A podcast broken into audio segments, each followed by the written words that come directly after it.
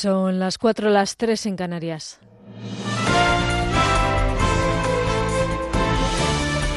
Noticias en Onda Cero. Muy buenas noches. A las nueve de la mañana volverá a abrir la capilla ardiente de Alfredo Pérez Rubalcaba en el Congreso de los Diputados. La gran afluencia de personas ha provocado que esta permaneciera abierta hasta las once y media de la noche. Le recuerdo con mucho cariño porque soy socialista hasta la médula. Soy creyente. Vengo de Jesús y he rezado por él. Digo, no sé si él era creyente, pero yo voy a rezar por él porque le quería. Pues me ha parecido que ha sido un político honrado, que ya es importante. Me ha dado pena, sí. Del miércoles acá, pues la verdad es que sí he seguido un poco los pasos. Parecía un buen político y sí, de, con sentido de Estado. Un buen hombre. Después, de, después la capilla ardiente ha cerrado sus puertas y los presentes han escrito en el libro de condolencias. Entre ellos el presidente del Gobierno, Pedro Sánchez, que en su dedicatoria ha recordado a Manuel Azaña. Manuel Azaña dejó escrito que la política es realizar y dedicar a todo a ello todo el empeño, energías y optimismo. Alfredo se entregó en cuerpo y alma para hacer un país mejor, ha escrito el líder socialista en recuerdo de su compañero. Lo cierto es que en las últimas horas se han sucedido las muestras de cariño y de respeto para el que fuera vicepresidente del Gobierno. En su capilla ardiente hemos visto por parte del PP a Mariano Rajoy y a Pablo Casado, por parte de Podemos a Pablo Iglesias y a Pablo Echenique. Es el tema sin duda más destacado que recogen las portadas de todos los periódicos este sábado, en las que sobre todo se le califica como hombre de Estado, como ha explicado este viernes Isabel Celá, que ahora ocupa el lugar que en 2010 ocupaba el propio Rubalcaba como portavoz del Gobierno.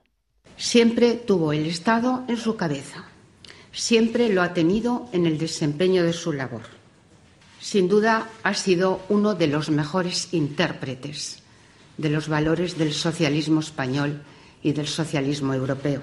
Palabras de consuelo también desde la oposición. Este viernes hemos escuchado a Pablo Casado, pero también a Albert Rivera dedicarle unas palabras. Unas palabras de apoyo, unas palabras de ánimo a la familia de, de Pérez Rubalcaba, a todos los socialistas, porque a pesar de las diferencias ideológicas y políticas, primero somos demócratas, primero somos personas y deseo que el señor Rubalcaba salga de esta y que su familia le vea y que los socialistas le tengan de compañero. Ánimo. De su historial político se destaca sobre todo su trabajo para conseguir acabar con ETA. De ahí el especial reconocimiento que se hace desde el País Vasco. Idoia Mendía es la líder de los socialistas vascos. Un hombre que se arriesgó y sufrió lo que no está escrito por traer la libertad a este país, para que hoy podamos disfrutar de un país sin la amenaza del terrorismo. Ya nos lo dijo en el Cursal hace unos años, dos días después, justo del fin de ETA, entre lágrimas de todos los que estábamos allí presentes, si algo he hecho para contribuir a esta emoción, doy por buena toda mi vida política. Cambiamos de asunto. Los catalanes eh, que no quieren la independencia en Cataluña han aumentado en los últimos dos meses y se sitúan en el 48,8%, ligeramente por encima de los partidarios del sí, que son ahora un 47,2%, según el sondeo del Centro de Estudios de Opinión de la Generalitat de Cataluña. La encuesta apunta a que Esquerra ganaría las elecciones europeas, pero por muy poco. Para el líder de los socialistas catalanes, Miquel Iceta, es compatible que caiga el independentismo con que Esquerra gane votos, lo ha dicho en Julio en la Onda. Yo creo que el, el, apoyo a la independencia baja, pero eso no quiere decir que Esquerra Republicana no pueda ser el primer partido de Cataluña. Son cosas que, en fin, tienen relación, pero no son exactamente la misma. Eh, yo creo que es lógico que las encuestas sitúen a Esquerra como el primer partido catalán, pero también es lógico que el, el, apoyo a la independencia baje, porque entre otras cosas, pues incluso algunos de los votantes de Esquerra Republicana no la deben ver como viable en estos momentos y eso también se traduce en las encuestas. Un hombre ha sido detenido este viernes en el aeropuerto de Alicante cuando se disponía a huir a su país, a Ecuador, como principal sospechoso del asesinato de su pareja, una mujer de 42 años cuyo cadáver fue hallado en su vivienda de Torre Pacheco en Murcia. El agresor había tenido una orden de alejamiento de la víctima que había terminado hacía unos años. Y brevemente del exterior les contamos que el presidente norteamericano Donald Trump ha iniciado el proceso para imponer aranceles en 300.000 millones de dólares en importaciones a China. La medida se suma al incremento de los aranceles del 10 al 25%. Es toda la información vuelve a Onda Cero a las 5, las 4 en Canarias. Se quedan ahora con lo mejor. Síguenos por internet en ondacero.es.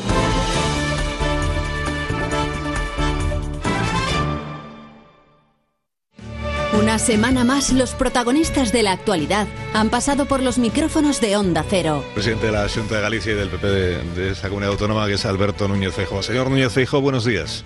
¿Qué tal? Muy buenos días. Buenos días. ¿Usted cómo ve a Miquel Iceta, de presidente del Senado? Estamos en comunicación con el número 2 de la lista europea del Partido Popular, Esteban González Pons. Señor González Pons, muy buenas noches. ¿Qué tal? Muy buenas noches, Juanra. Tenemos datos del CIS fresquitos, recientes. Da a nuestro invitado una intención del 11,9%. Don Manuel Valls, buenas tardes. Buenas tardes. Es que este año tiene un significado especial porque mi David Ferrer viene a despedirse de vosotros. Me hace ilusión también poder terminar aquí, ¿no? Porque aparte que puede estar toda mi gente, el sitio es espectacular. Te mereces esta radio. Onda Cero, tu radio.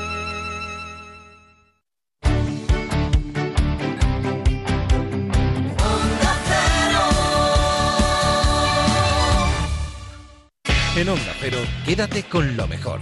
Rocío Santos. En la radio se dice, los oyentes se ganan de uno en uno y se pueden perder de 100.000 en 100.000. Somos así de optimistas siempre. Está cambiando todo tan radicalmente y no nos podemos ni imaginar hacia dónde nos dirigimos. Hacia el cansancio. Bueno, al La cansancio cansada. también. El hombre de negro, Pablo Ibáñez. Buenas, ¿qué tal? Para mí es una alegría estar aquí con vosotros contándoos esto porque es algo importante para mí y La Rosa de los Vientos también es algo importante para mí. Entonces me resulta de una gratificación brutal. La ciencia dice que es imposible acordarse de la primera infancia. Cualquier supuesto recuerdo de esa etapa en realidad son ilusiones parcheadas a partir de experiencias que vivimos más tarde. Hoy en Historia D con Javier Cancho, una historia sobre la memoria. Hoy vamos a hablar de unas mujeres que desaparecieron de los libros de historia. El corresponsal en España de la radio televisión pública belga, Sven Twittens, les ha puesto ese nombre, las mamás belgas, y lo que ha hecho es contar su historia en un libro, la lucha de un grupo de enfermeras contra Franco y contra Hitler. Manuel Jesús Roldán acaba de publicar Eso no estaba en mi libro de historia del arte. Nos cuenta por qué aquellas obras de mujeres artistas eran firmadas, por ejemplo, por hombres. David, que, Muchas gracias, de que te echaremos mucho de menos, pero no será tanto, porque te seguiré llamando. Seguro. Cuídate mucho, ¿eh? Igualmente. Gracias, Serra. Hasta siempre. Hola Rosa Laviña, buenos días. Hola, Carlos Alsina. ¿Cómo estás? Pues bueno, estoy saliendo de una bronquitis por salir el día del diluvio en Universal. Fui a tomar unas copitas y unos tal, un vino y con esa mala cabeza caí y aquí estoy. Aquí tenemos a Borja Terán, que es una especie de antropólogo televisivo, que está aquí con nosotros en Ibiza. Ha pensado Sí. en hablar de los desfiles de moda que hemos visto en televisión. Los horrores de moda. Ya he saludado a Nuria, esta poetisa, que improvisa muy bien, a la que te puedes encontrar en cualquier calle de Madrid, aunque tiene pinta de haber viajado por todo el mundo. ¿eh? Las eh, luces y los rascacielos son el símbolo de Nueva York, el símbolo de Manhattan, ¿eh? Pero también hay fantasmas, aunque no lo parezca, porque a veces la gente piensa que en los lugares que quizás son más recientes en la historia hay menos fenomenología y la verdad es que Nueva York se lleva la palma. La música, con esa capacidad evocadora maravillosa que tiene, nos sitúa estupendamente. Corría en 1971, el año en que nació precisamente esta canción, cuando aquí en Ibiza, donde hoy estamos emitiendo en directo, se celebró la primera semana de la moda. Yo estoy haciendo carnet de simpatizantes del Atleti. Desde que habéis quedado campeones esta, esta noche, pues se nos han acabado los forritos esos que ponemos para plastificarlos. Me alegro entonces. El empleo del humor es fundamental en la vida. Pues trae a otra ayuda- persona, pues yo soy malísimo. Otro día hablaremos ya del menú de, de los festivos, pero vamos, más o menos ese. ese. Muy encauzado lo has dejado, ¿eh? Sí, lo dejo.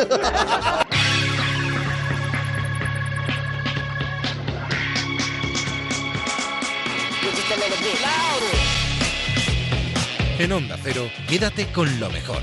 Rocío Santos.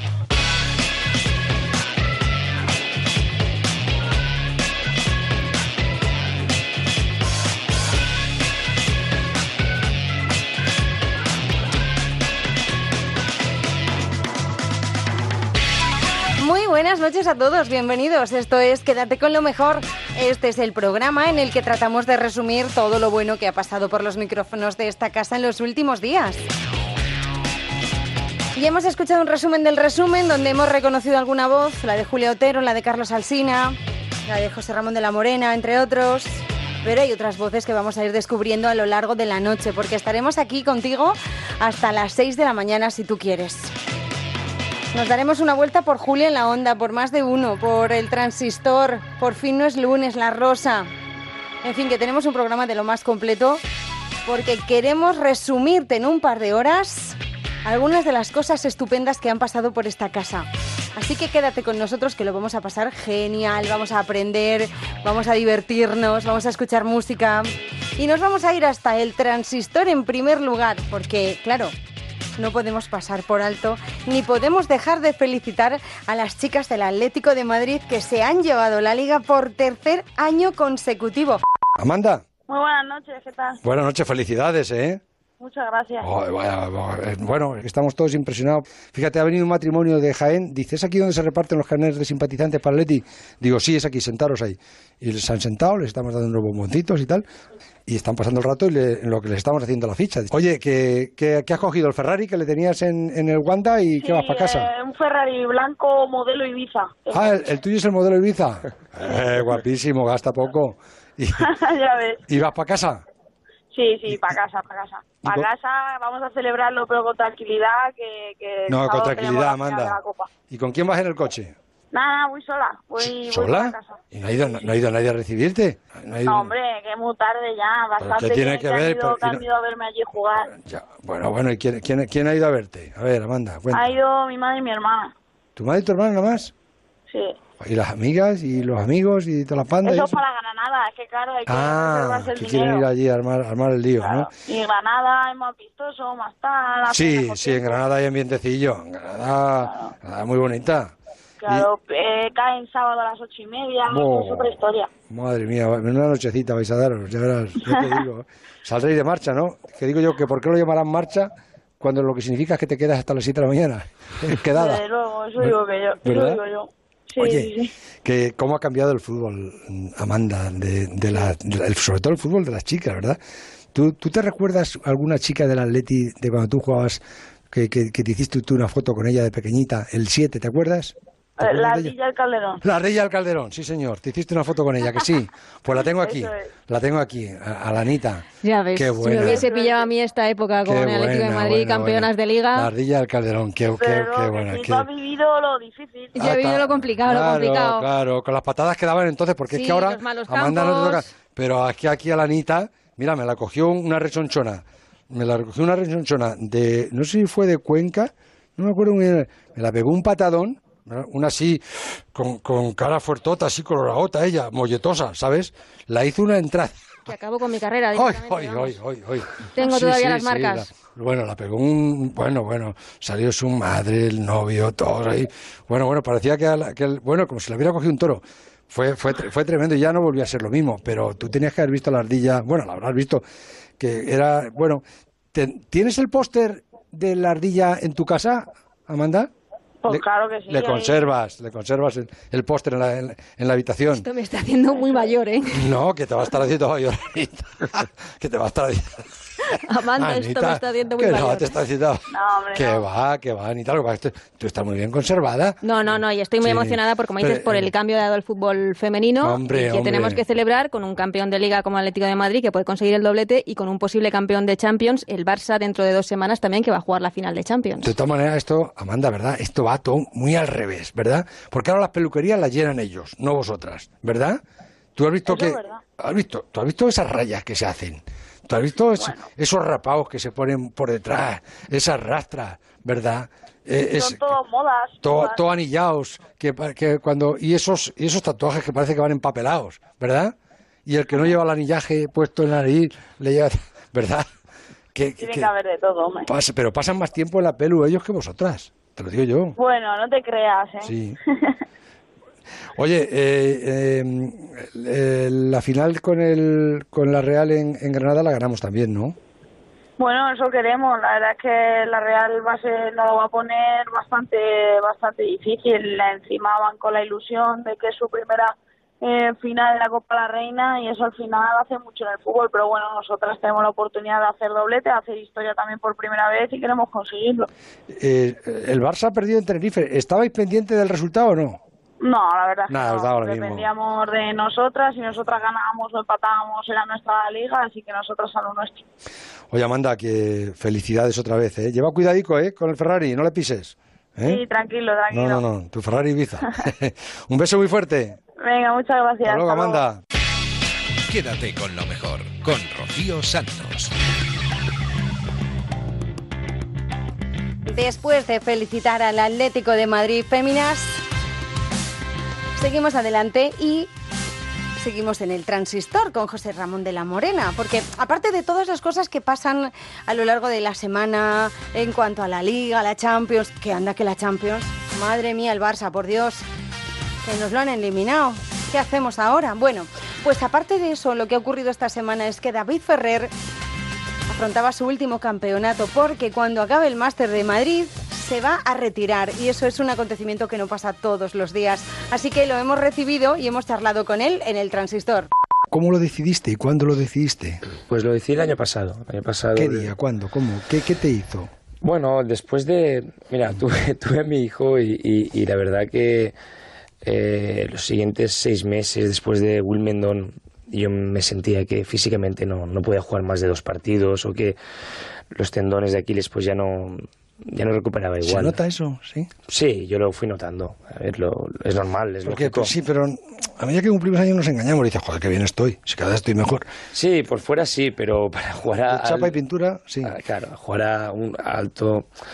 A ver, ya no, ya no a un alto nivel, porque yo me veo bien, y me veo competitivo y he ganado gente buena, eh, con un buen ranking. Joder, Simplemente... este, año, este año has pegado cada susto por ahí. Sí, pero simplemente que sé que no puedo llegar al nivel que a mí me gustaría. Y el nivel que me gustaría igual es muy exigente para mí y sé que no puedo hacerlo. Entonces, con 37 años y como estoy mermado físicamente, la ilusión eh, es tengo otra prioridad y otra, otras ilusiones en la vida. Entonces, decidí eso. Cuando acabé Wimbledon, eh, decidí, pues nada, eh, al año siguiente jugar los torneos que más me ilusión me, harían y, y acabar de una manera competitiva y sobre todo dando un buen, un buen nivel tenis. Y es lo que el objetivo que tenía y el objetivo que, que he cumplido y me siento muy, muy feliz por ello. claro. Y te imaginas los días normales, ¿no? Yo, yo me lo pongo en mi lugar, ¿no? Mm. Digo, me imagino un, un lunes despertándome y sin tener que pensar esta noche en el transistor. ¿Qué, qué hacemos? De- Despertar y que oír los, oír los pájaros y decir, me voy a ir donde me dé la gana. Hoy voy a hacer lo que me dé la gana. Bueno. Sin tener que llamar a Bustillo y a todos estos que hacemos, donde... ¿Te imaginas de decir, hoy no voy a entrenar? Sí, a ver, mi vida está siendo más pausada, porque ya eso no, al ser transitorio lo he ido asimilando y, vivo una vida más tranquila sin tanto estrés. Pero bueno, al final yo creo que la- lo que te mueve o lo que te, independientemente de que ya no juegue tenis, es la ilusión que tengas. Y yo tengo ilusión por, por hacer cosas nuevas, por estar con mi familia y ahora también voy a jugar algunos torneos del Senior Tour. Y seguro, ¿no? Ahora Eso de señor te va a gustar porque te lo vas a chupar a todos. Claro, ahí, ahí, ahí sí. vas a ir y ahí no gusto. seguro.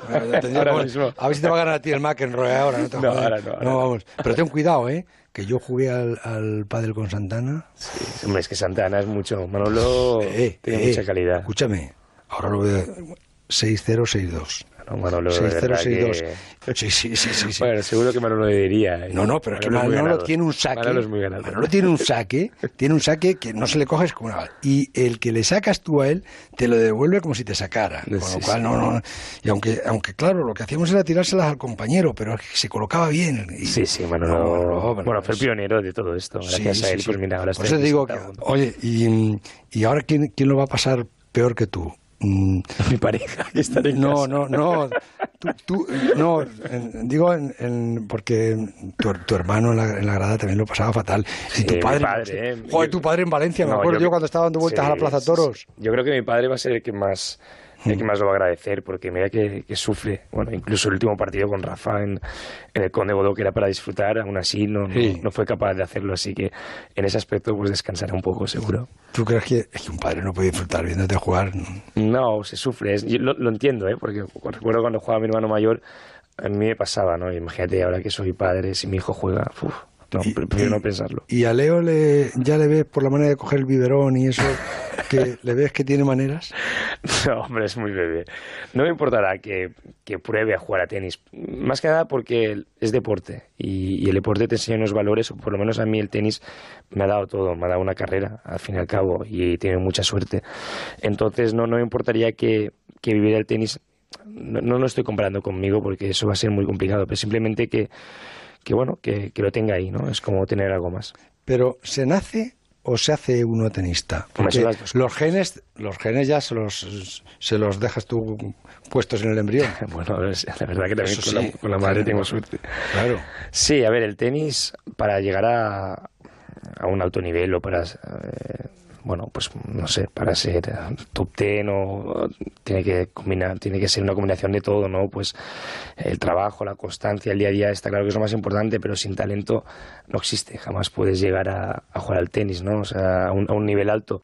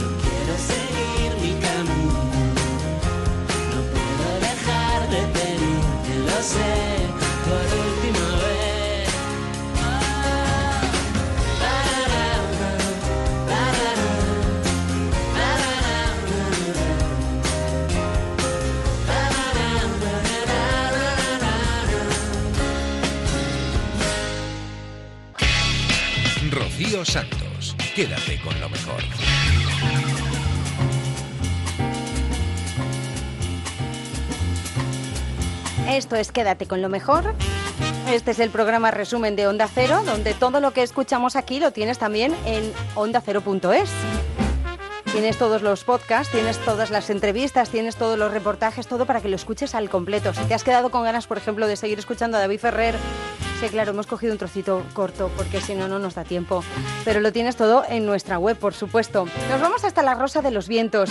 Esta semana también tuvimos una entrevista muy especial con Pablo Ibáñez, más conocido como el hombre de negro. Bueno, él tiene entre manos un proyecto precioso que también nos lo cuenta, pero también nos ha hablado del incendio que ha sufrido la escuela de Beirut fundada por las hermanas Taibo, activistas de la ONG 26 Letters. Además, hemos conectado con Yanira Taibo para que nos cuente cómo fue y cómo van a solucionarlo. Todo eso lo tienes en onda0.es. Ahora escuchamos al hombre de negro. Si lo vemos, si lo leemos y toda la información encontramos en mentesexpertas.com. Ahí se encuentra toda la información sobre esto que vas a empezar a hacer y sobre esto que, que se está haciendo y un poquito sobre esa conferencia que muestra un poco el camino eh, para llegar a lo que eh, en esta ocasión eh, tú has sido, pero el camino con, con las cosas buenas y las cosas malas que normalmente nos las hemos puesto unos, ¿no? Sí, porque en realidad las cosas para mí las cosas no son buenas o malas. Las cosas son simplemente lo que está sucediendo. Lo que hacemos siempre es interpretar lo que, lo que está pasando y pensar si eso está bien que esté pasando, está mal, nos interesa, no nos interesa, es algo que no debería estar sucediendo así, cuando en realidad eso está sucediendo. Y eh, el, el, presente, lo que nos está sucediendo es, es simplemente la verdad. Y nos empeñamos en cuestionar si eso debería pasar o debería no pasar, cuando en realidad lo que queremos es ser felices. Lo que te está pasando es lo que te está pasando. Y tú en el pasado es imposible que seas feliz. En el futuro no, lo no puedes ser feliz. Y te empeñas en opinar sobre el presente cuando si quieres ser feliz, la única posibilidad que tienes es serlo ahora. Y todas esas eh, conferencias, eh, toda esa información, insistimos en mentesexpertas.com. Eh, nuestra mente nos engaña en muchas ocasiones y qué es lo que vas a contar en todo este ciclo, que es muy importante que estemos al tanto de todo lo que va a ocurrir porque es una cosa nueva que nos va a contar el hombre en y que es importante que sepamos para ser fuertes. Sí, yo... Pero ya no solo físicamente físicamente, mentalmente, hay que ser fuertes en general, aunque si no eres fuerte, en realidad tampoco pasa nada. Porque también nos empeñamos siempre en que, en que tenemos que ser, los mejores, de determinada manera, sí, sí, o en ser los mejores y, en realidad eh, simplemente con, con ser no se nos puede pedir más. Mm. Porque... Eso ya nos hace los mejores, en cierto modo. Pues sí, mm. pues sí.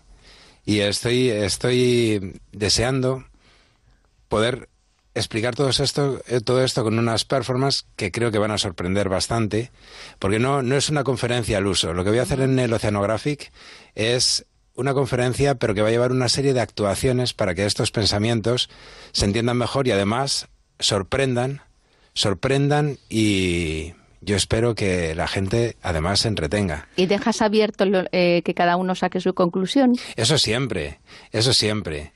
Yo no creo que yo pueda tener la verdad y además, si es que yo lo, con lo que hablo es con pensamientos de otras personas a, las que admiro, ideas que no se basan más en mi opinión. Mira, el hombre de negro eh, alguna vez puede equivocarse, pero casi siempre tiene la razón y dice la verdad, ¿eh?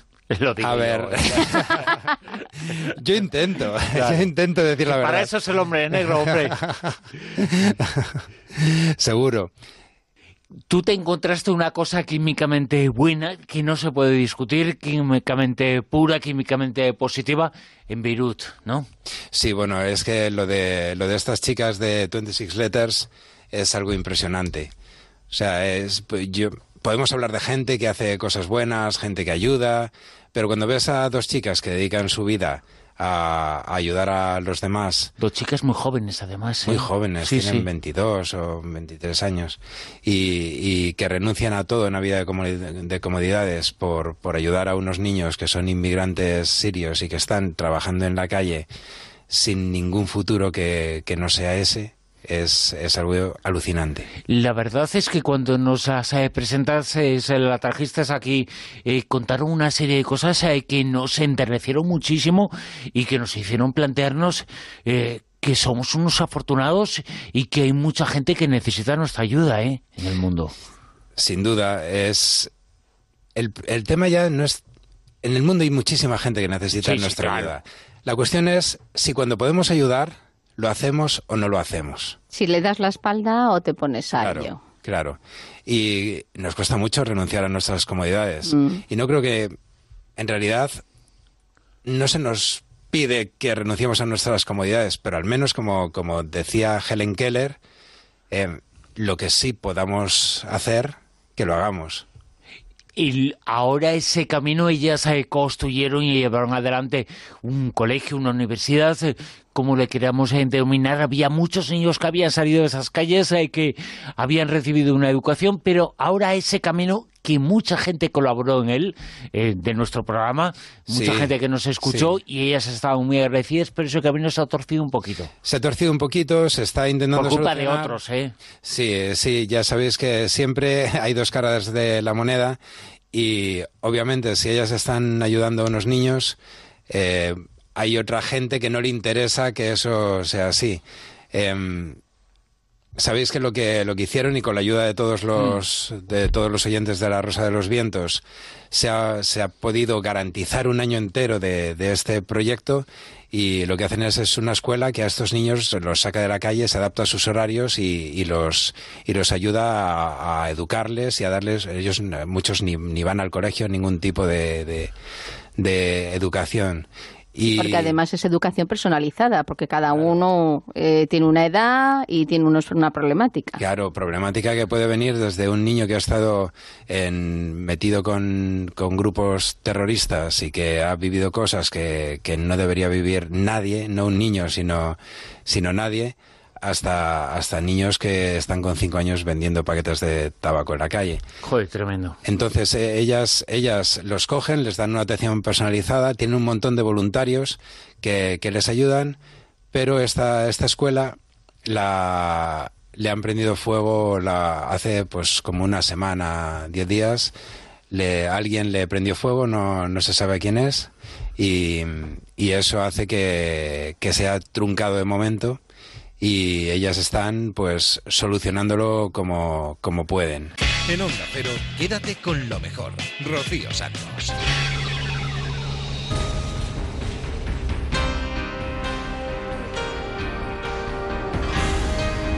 Cuando llega Laura Falcolara y los ecos del pasado, no sé por qué, pero a mí se me pone la piel de gallina, ¿eh? las cosas como son. Esta semana nos hemos trasladado con ella a Nueva York para conocer todo sobre sus fantasmas. Es un caso considerado quizás el edificio más aterrador de todo Manhattan. Está ubicado exactamente en el número 14 de la calle 10. Es un bloque de apartamentos y la conoce como la Casa de la Muerte. ¿Por qué? Pues verás, el apelativo hace honor a que, según la leyenda, el lugar está afectado por una terrible maldición que enloquece a sus residentes, empujándolos a cometer todo tipo de crímenes, asesinatos y atrocidades. Eh, la historia empieza con una pareja de inmigrantes que torturó y, mataró, y mató de hambre perdona, a su hijo pequeño.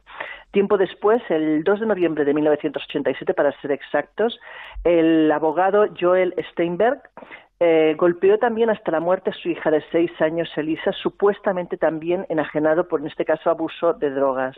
Pero mm, hay casos de todo tipo, asesinatos de lo más tremendo que podrían ser motivados, según dicen, por alguna especie de energía maligna.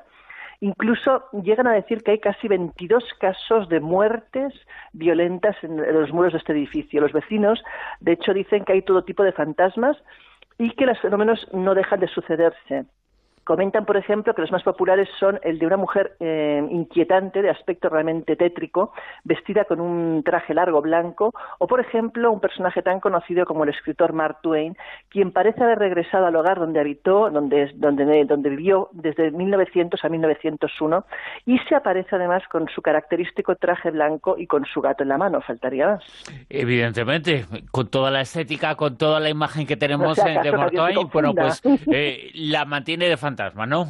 Exacto, no sea caso que se confunda y lo, y, y lo, lo, tome por otro escritor.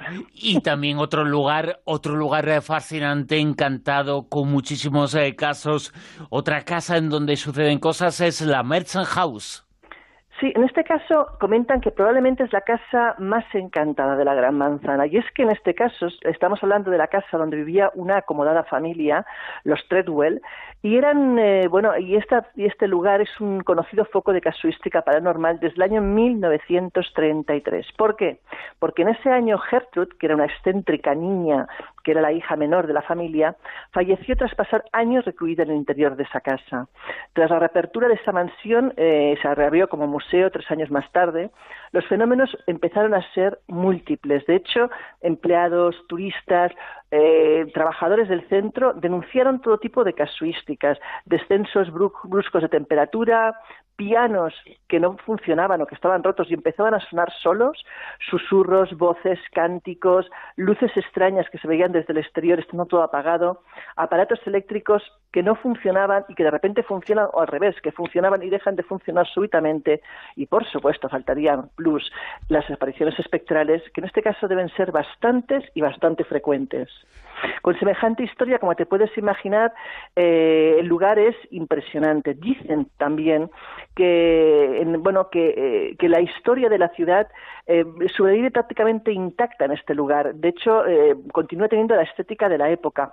Parece como si nos hubiéramos trasladado al siglo XIX. Cuando se cruza el umbral de esta magnífica casa, parece que estemos realizando un viaje en el tiempo. De hecho, la gente que ha entrado en ella por primera vez te dice que pone hasta los pelos de punta. Hay un silencio sepulcral en sus, pasillos, maderas que crujen, maniquíes también eh, colocados para incluso inquietar al visitante, ¿no?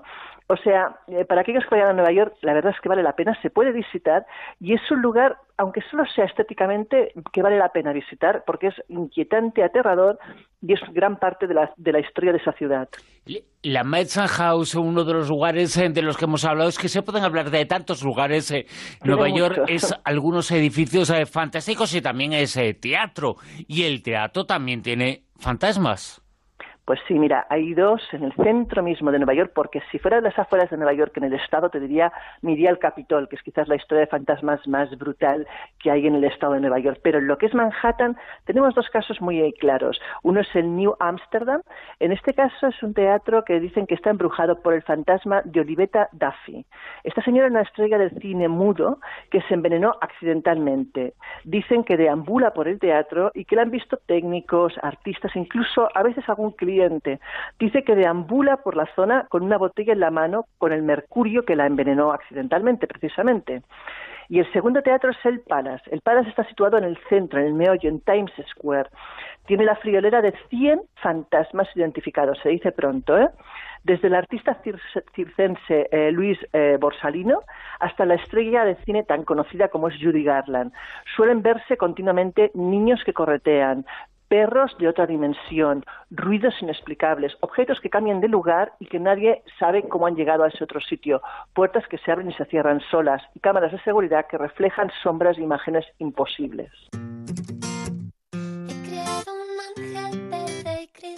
sueños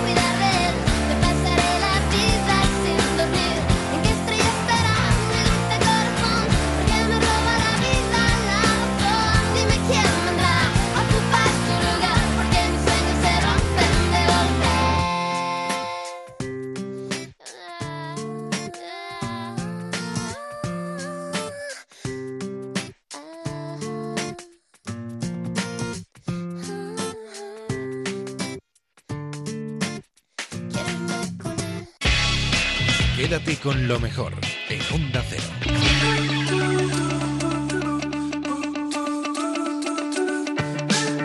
Nuria Herrera tiene una profesión preciosa, pero es una profesión muy difícil de llevar a cabo. Solo si tienes talento lo puedes hacer. Ella es poetisa. Ella lleva una máquina de escribir siempre consigo y allá donde quiera que le lleven sus pasos, llega, se planta con su máquina de escribir, se pone a hacer un poema. Le viene la inspiración y lo escribe. La escuchamos en Por fin no es lunes. ¿Cuántas miradas de sorpresa te enfrentas cada día cuando, sobre todo supongo los jóvenes, te ven con ese aparato? Es que te- tengo aquí a estudiantes de periodismo que a lo mejor ni siquiera han visto. Bueno, seguro que no han trabajado con una máquina de escribir. Seguro, mira, mueve la cabeza, seguro que no han trabajado con una... Porque la sorpresa es mayúscula. Sí. Eh, ¿Qué marca es? Eh, ¿Cuántos años tiene? Preséntame a tu amiga, a tu compañera. Mira, mi amiga que se llama Celeste es una Hermes Baby de los años 50. Y, y bueno, lleva conmigo ya casi dos años y además ha vivido conmigo pues el momento más intenso en el que yo me dedicaba a esta actividad, más días, más tiempo, con lo cual ha viajado conmigo por España, también por distintos sitios, con lo cual la tengo muchísimo cariño.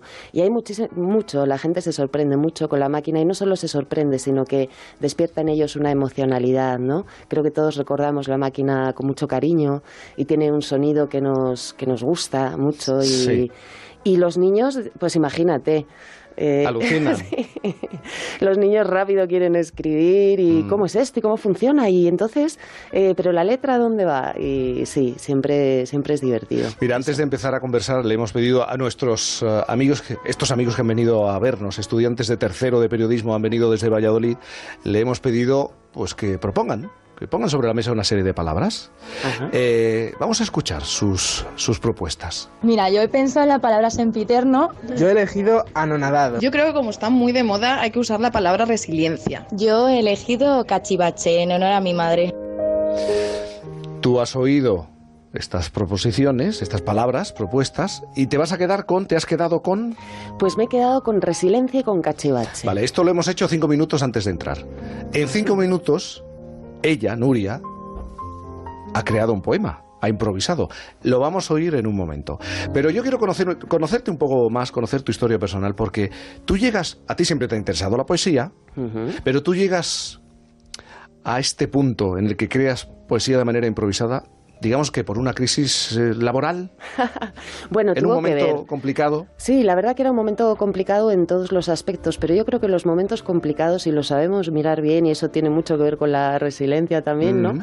Si lo sabemos mover, eh, mirar bien, suelen ser momentos de impulso también, aunque en el instante quizá no, no lo parezcan, ¿no? Entonces, bueno, pues sí, yo estaba um, quizá un poco harta de, trabajar en cosas que no me gustaban, incluso eh, era un poco convulso, y yo creo que simplemente no estaba en mi camino. Cogí, cogí, eh, conocí esta actividad a, través de Tania y de Alejandro Panés, que fueron los que empezaron a hacerlo en España. eh, a través de Momento Verso, que somos un colectivo de cuatro personas, y entonces pues, pues decidí, me gustaba tanto cada vez que bajaba esporádicamente a la calle a escribir, que decidí empeñarme en convertir esta actividad de arte callejero en la que me siento tan útil, eh, convertirlo un poco en mi actividad principal y en mi actividad básica. Yo había hecho, yo he hecho teatro, además había hecho algo de teatro en la calle alguna vez, pero no tenía la experiencia de lo que es eh, trabajar en la calle, ¿no? Y bueno, pues ha sido un camino duro en algún momento, pero sumamente gratificante y maravilloso. De las palabras propuestas, ¿has elegido dos? Sí. ¿Quiere- ¿Empiezo por alguno? No, dime las palabras, dime las palabras. Y cachivache. y cachivache. Menuda combinación, ¿eh? Sí. Enseguida vamos a descubrir qué poema ha surgido eh, de estas dos palabras. Pero te quería preguntar, dices que todo el mundo necesita y quiere poesía. Sí. ¿Te da esa impresión? Porque Completamente. parece que los lectores miramos eh, con cierta desconfianza y con cierto temor a la poesía. Sí, bueno, estamos en un momento de buena salud poética, de alguna manera lo podríamos concluir así, porque de interesar a una minoría ahora interesa a una mayoría. eh, o incluso podríamos decir que hay poesía de masas o algo así, ¿no? Eh, cosa que, bueno, que creo que a todos eh, de alguna manera nos beneficia, ¿no? Eh, pero toda la gente quiere poesía, yo lo veo a diario. Hay gente que nos acerca a pedirme un poema, pero que se queda con las ganas, Ah. y yo lo sé, y que a, a lo mejor incluso aunque no, no le surja pedir un poema, sí que le gusta la iniciativa y se va con una sonrisa después de pasar por delante de mí.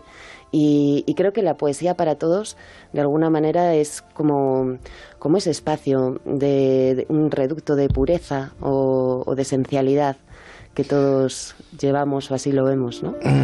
Cachivache, estoy viendo eh, en una pequeña hojilla azul, ya has escrito un poema donde aparece, eh, su título es Cachivache. Sí, el, ¿Puedes leer? el título, voy a leerlo.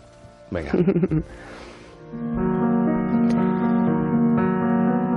Las madres mandan el mundo. La mía sabe llamar a las cosas por su nombre. Por ejemplo, decir a todo cachivache. Una tarde volví triste y lo hizo. Ese chico es cachivache. Y me sacó la sonrisa de dentro de las hojas lánguidas del alma y entendí rápido el poder de la palabra. Nombra y el verbo hecho carne, carne del mundo hace. Las madres mandan el mundo y su lenguaje es nuestra primera conciencia y casi, casi el último aprendizaje. Qué bonito. Así, ¿eh? Como fácil. Has puesto este ejemplo de Cachivache, que nos ha encantado, además haciendo referencia a un día Sí, por eso ha sido. especial sobre todo para las madres. Pues se la pueden encontrar en un parque, en una calle, en el rastro, seguramente en cualquier ciudad de nuestro país. La poesía en la calle improvisando Nuria Herrera, que se va ahora mismo corriendo al rastro. Sí, allí si alguien se ha quedado con las ganas o con la curiosidad, puede, puede ir ya, que hay compañeros y yo estoy en breve. Eh, Nuria, muchísimas gracias por estar A aquí. vosotros, gracias por la oportunidad, gracias. Quédate con lo mejor, con Rocío Santos. Y de la poesía al arte, pero sin movernos de por fin no es lunes. Manuel Jesús Roldán acaba de publicar Eso no estaba en mi libro de historia del arte. Y entre muchas otras cosas nos cuenta aquellas mujeres que tenían que firmar como si fueran hombres, porque no estaba permitido que ellas pintaran. Es licenciado en Geografía e Historia por la Universidad Hispalense. Es profesor de enseñanza secundaria y de la Universidad de San Pablo CEU. En tu libro, además, intentas que enfoquemos esa otra realidad de las obras de arte y del arte, esa realidad que tiene que ver con los propios autores, con las peripecias de alguna de las obras y de los autores. Y podríamos empezar haciendo referencia al papel de la mujer a lo largo de la historia del arte, un papel diluido, o- oscuro, eh, alejado del, pri- del primer plano. ¿Por qué ha ocurrido esto? Bueno, esto es un, es un fenómeno complejo, ¿no? Cuando miramos eh, cualquier libro de historia del arte, yo creo que lo que llama realmente la atención es la ausencia de mujeres. Esto llega hasta prácticamente nuestros días, ¿no? Los alumnos me preguntan en ocasiones, bueno, ¿y, dó- y dónde están las mujeres, no? Pues las mujeres existieron a lo largo de la historia del arte. Es más, fueron incluso muy reconocidas algunas de ellas, ¿no? Yo en el libro he planteado algunos nombres que habría que recordar que en su época fueron, eh, pues por ejemplo, estoy pensando en Sofonis Banguisola, en Lavinia Fontana, en pintoras del Renacimiento que, por ejemplo, trabajaron para las Cortes Reales, es decir, eh, trabajaron pues para el propio Felipe II, ¿no? Eh, de forma que estamos ante una obra reconocida. Estamos hablando de mujeres como Luisa Roldán, una escultora precisamente de Sevilla, que, bueno, trabaja en Sevilla, trabaja en Madrid, pero luego trabaja para la corte de dos reyes, ¿no? Trabaja para la corte del rey Carlos II y cuando llegan los Borbones trabaja para la corte de Felipe V, ¿no? Y luego hay una serie de autoras, bueno, pues que trabajan pues para, eh, si hablamos de fines del 18, comienzo del 19, para, para el- todo el mundo de Napoleón y todo lo que hay alrededor. Si hablamos del 19 hay un silencio, es decir, ¿por qué estas mujeres que fueron eh, tan, digamos, reconocidas en su tiempo, luego se las ha olvidado? Yo creo que fundamentalmente hay una explicación y es que la mayoría de las historias del arte se comienzan a escribir en el siglo XIX, ¿no? Y hay una especie como de silencio, de olvido, de visión especialmente masculina. El siglo XIX en eso es bastante, entre comillas, machista, que lo, lo podríamos llamar. Y digamos que la perspectiva hace que se borre mujeres que fueron importantes, ¿no? De forma que se produce un fenómeno realmente triste que cuadros de Sofonis Banguisola, cuadros de Artemisia Gentileschi o obras de Luisa Roldán, desgraciadamente se le atribuyeron con posterioridad a otros autores evidentemente masculinos, ¿no? Esa cuestión es muy importante a lo largo de la historia y, y- y queda reflejada esa actitud en los libros de historia. Y luego hay una serie de cuestiones personales que también han desaparecido del relato y que tienen que ver, por ejemplo, en su momento hablaremos de la importancia del amor para muchos de estos artistas, pero enfermedades padecidas y que han marcado el trabajo de estos grandes artistas. Sí, hay, hay, mm, no es cuestión de contar lo que podríamos llamar el cotilleo del mundo del arte, pero sí aquellos elementos que son elementos que realmente influyen en la obra del artista. Es decir, si nosotros pensamos en Goya, Goya evidentemente pues tiene una serie de connotaciones eh, que van más allá de, su mera técnica. ¿Por qué? Pues porque él influye pues, por ejemplo, su sordera, evidentemente, que hace que se encierre en un mundo muy diferente al, al del resto de sus contemporáneos, o incide, pues, por ejemplo, un fenómeno bastante bien estudiado en él, que es el, lo que conocemos como saturnismo, ¿no? Es una, una enfermedad que curiosamente se contrae en un momento en el cual ya se sabía por qué, ¿no? Él, él empleaba un blanco de plomo, es decir, esto es una enfermedad prácticamente que podríamos llamar laboral, ¿no?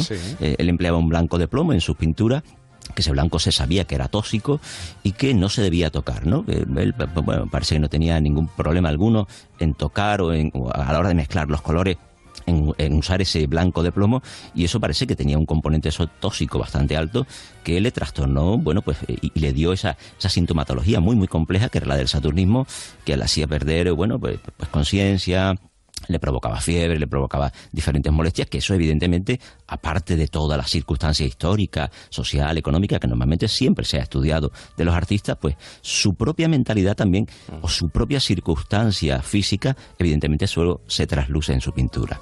Tampoco se habla, se hace referencia en los libros, en los escritos de historia del arte, de eh, lo atormentado de muchos grandes artistas, eh, una circunstancia que hace que algunos acaben suicidándose. Sí, es algo mm, relativamente frecuente en el mundo del artista, ¿no? Mm. Eh, yo comento en el libro, pues, algunos algunos casos que van, bueno, pues desde testimonios que tenemos del siglo XVI, Torrigiano, testimonios conocidos del siglo XVII, el arquitecto en Borromini, que es uno de los grandes arquitectos de, eh, la Europa del siglo XVII, que trabaja en Roma. Testimonios del XIX, es muy frecuente eh, esa visión del artista romántico. Bueno, pues hablo, pues, por ejemplo, de Antonio Susillo o de, o de muchos autores de las vanguardias que acaban suicidándose. ¿El por qué? Bueno, pues el por qué habría que entenderlo eh, en cada uno en un contexto, ¿no? Si mm. pensamos en Torrigiano es casi casi legendario, bueno, como él prácticamente se deja morir en una cárcel de Sevilla por probablemente un episodio depresivo, ¿no? Eh, como Borromini, bueno, pues siempre se le ha estudiado como una especie de, enfrentamiento con el otro gran genio arquitectónico del momento, que es Bernini, ¿no? Y se, se, da una visión en muchas ocasiones muy simplista, ¿no? Hay, que introducirse en la mentalidad de cada uno de ellos y hay que ver esas circunstancias porque evidentemente luego acaban afectando a su pintura, ¿no? Y el suicidio es una en realidad en muchos artistas, prácticamente yo creo que en el libro digo que es casi casi una constante en la historia del arte, en muchas ocasiones por la incomprensión en muchas ocasiones por ese altibajo característico del creador, ¿no? Hay, hay muchos creadores que a lo largo de la historia han mantenido etapas intensas de actividad febril y luego había momentos de la historia en la cual esa falta de reconocimiento hacía que se vinieran abajo, ¿no? Y eso yo creo que marca mucho la obra de, de muchísimos artistas. Quédate con lo mejor en Onda Cero.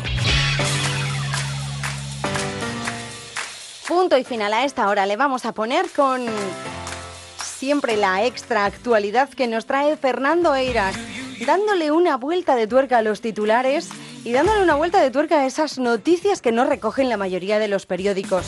Esta semana nos deleitaba con las mejores frases de los políticos. Creo que ahora podemos afirmar con toda seguridad que los políticos están trabajando de verdad. No sé si por nosotros, los ciudadanos, pero entre pactómetros, cábalas y revanchas internas, vamos, que ahora están dando el callo. O, como declaró un gobernador mexicano llamado Sócrates Rizo, estamos trabajando las 24 horas del día y partes de la noche. Qué maravilloso sería después de una noche, que después de una noche hubiera 24 horas de día, por la resaca y eso. La electoral, ¿eh? No me mires, no me así. Bueno, pues nada, abrimos la actualidad con el temazo de la semana.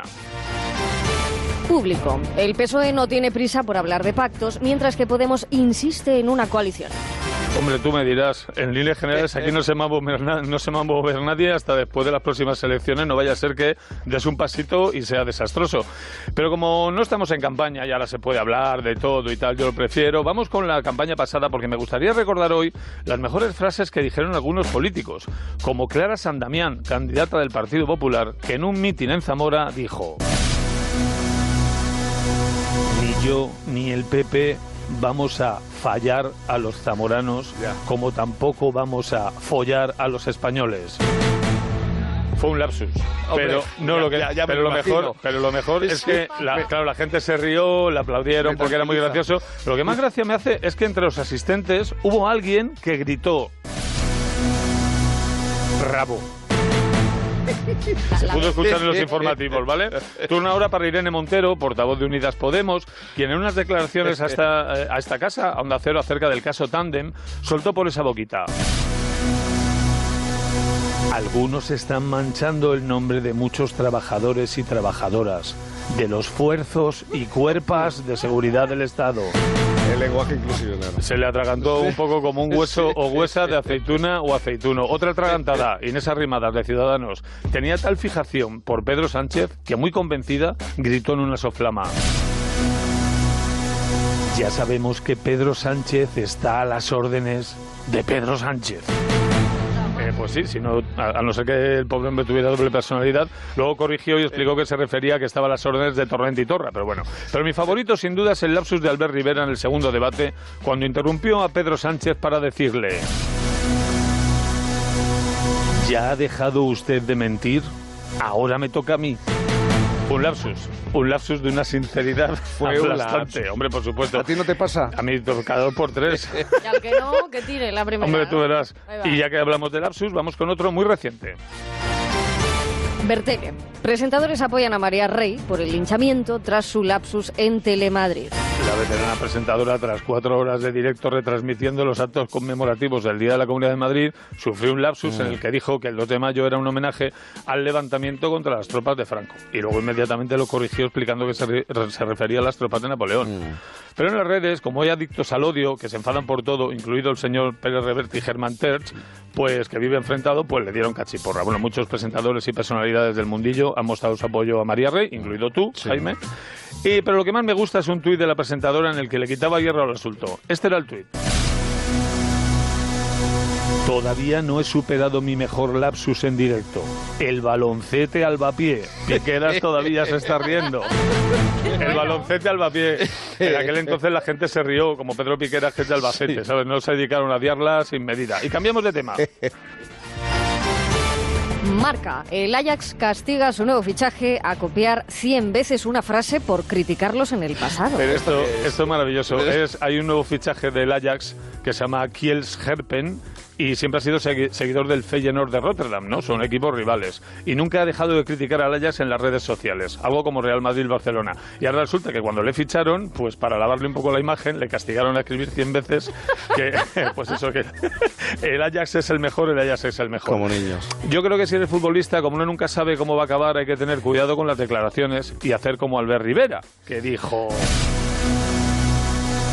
Soy del Barça, pero me alegro cuando el Madrid gana la Champions.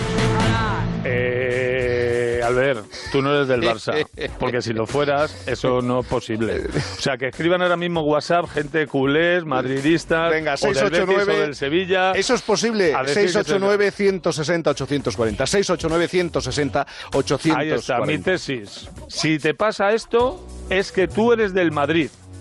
O no te gusta el fútbol, porque si eres futbolero de verdad, en cuanto te haces de un equipo, odias al equipo rival. Viene con el pack de socio. Este es tu carnet de socio, este es tu odio al Viva equipo la rival. convivencia, sí, sí. Liverpool tiene un par de equipos rivales a muerte, el Liverpool y el Everton. Bill, San- Bill Shankly fue entrenador del Liverpool y odiaba tanto al Everton que una vez le preguntaron por el fútbol en aquella ciudad. Así en general, ¿cómo ves el fútbol en Liverpool? Y respondió. Esta ciudad tiene dos grandes equipos, el Liverpool y los suplentes del Liverpool. Y se acabó, y al rival que le den, y cuanto más fuerte le den, mejor. De hecho, otra vez le preguntaron a Bill Shankly, ya retirado, en qué ocupaba su tiempo libre, y respondió... Cuando no tengo nada que hacer, miro los últimos puestos de la clasificación para ver lo mal que le va al Everton. Hala, pues hasta aquí hemos llegado. Vámonos, Gema. En Onda Cero, quédate con lo mejor. Rocío Santos. For me. Darling, just dive right in. Follow my lead. Well, I found a girl, beautiful and sweet. Well, I never knew you were the someone waiting for me. Cause we were just kids when we fell in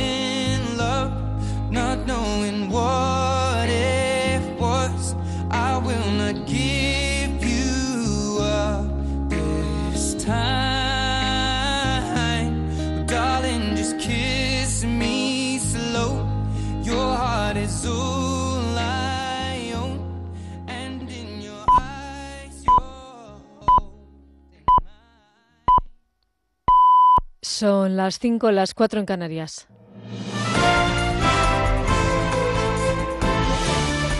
Noticias en Onda Cero.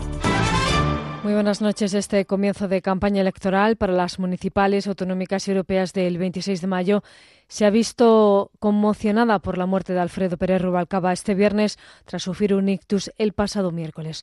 Su féretro ha llegado esta pasada tarde al Congreso de los Diputados, donde ha quedado instalada la capilla ardiente.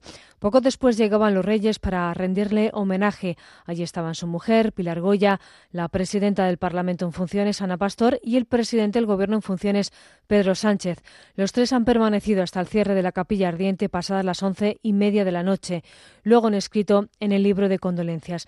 Lo cierto es que la muerte de Rubalcaba ha provocado una inédita unidad entre los partidos justo al comienzo de una campaña, pero es lo que había que hacer, como ha explicado el líder popular Pablo Casado. Pues mi más sentido pésame a su mujer y a toda la familia y, y en estos momentos pues todos los partidos estamos juntos simplemente para reconocer a un servidor público y a, y a, un partido y una familia que lo está pasando muy mal. En la capilla ardiente también hemos visto de nuevo juntos a Mariano Rajoy hablando con Pedro Sánchez y junto a ellos además estaba Ana Pastor, al líder de Podemos, a Pablo Iglesias, a la alcaldesa de Madrid, a Manuela Carmena y también a la líder de los socialistas andaluces, a Susana Díaz, con quien hemos podido charlar luego en la brújula muy afectada. Siempre confrontábamos, discutíamos y, y al final era un maestro, pero muchos, muchos, a mí me da muchos, muchos. Te digo, un maestro, maestro, un amigo y a mí me gustaría que, que también, además de la figura de Estado, que lo es, que ya está en la historia de este país, vean también la, la humanidad y la ternura que había en él. Era, era enorme. Ahora son muchos los que recuerdan que es una pena que Alfredo Pérez Rubalcaba no hubiera escrito un libro con sus memorias. Para el líder del PSC, para Miquel Iceta, no habría sido suficiente, como le ha explicado este viernes a Julia Otero en Julia en la Onda. Bueno, la verdad es que en un tuit no cabe Alfredo. Yo creo que en un libro no cabe Alfredo. Entonces, cuando intentas recoger eh, un poco el, el, resumen, ¿no? Te quedas quizá con, con, con lo más importante, pero realmente pocos servidores públicos en España atesoran una experiencia, una gestión, unos éxitos, un conocimiento y una sensibilidad tan grande como la de Alfredo. Las palabras de reconocimiento han llegado prácticamente de todos los partidos y de todas las comunidades, desde Cataluña, de boca de su presidente Quim Torra, o desde el País Vasco, de boca del presidente del PNV, Andoni Ortuzar. No siempre compartíamos sus estrategias, pero hemos de reconocer que siempre fue una persona que hizo del diálogo y de la búsqueda de soluciones un instrumento de la política. No siempre estaba dispuesto a hablar, siempre estaba dispuesto a llamar, siempre estaba dispuesto a descolgar el teléfono cuando se le llamaba. Torra, por cierto, ha evitado este viernes situarse entre las autoridades que han recibido al rey a su llegada a la Feria de Barcelona para inaugurar el Salón del Automóvil, pero luego ambos han, se han saludado fríamente en el pabellón que ha acogido el acto inaugural. Y en el caso Villarejo, el titular del Juzgado Central de Instrucción número 6 de la Audiencia Nacional ha acordado este sábado la puesta en libertad provisional de los hermanos Pérez Maura, los empresarios Adrián de la Joya y Francisco Javier Siurón y el abogado Enrique Maestre contra el criterio de la Fiscalía Anticorrupción. Los cinco fueron detenidos el pasado miércoles en el marco de la pieza en la que se investiga el pago de una comisión de 30 millones de dólares entre los años 2012 y 2015 al expresidente y la ex vicepresidenta de Guatemala para obtener de forma ilícita la construcción y explotación de una terminal privada de contenedores en Puerto Quetzal. Es todo. La información vuelve a Onda Cero a las 6, las 5 en Canarias. Se quedan con lo mejor con Rocío Santos. Síguenos por internet en ondacero.es.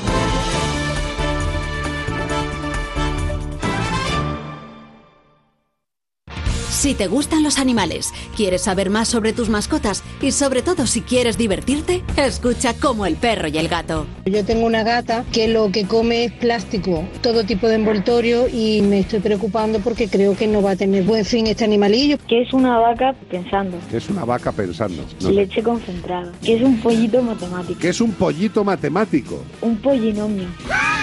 Como el perro y el gato, con Carlos Rodríguez. Los sábados a las 3 de la tarde y los domingos a las 2 y media. Ofrecido por Menforsan. Te mereces esta radio. Onda Cero, tu radio.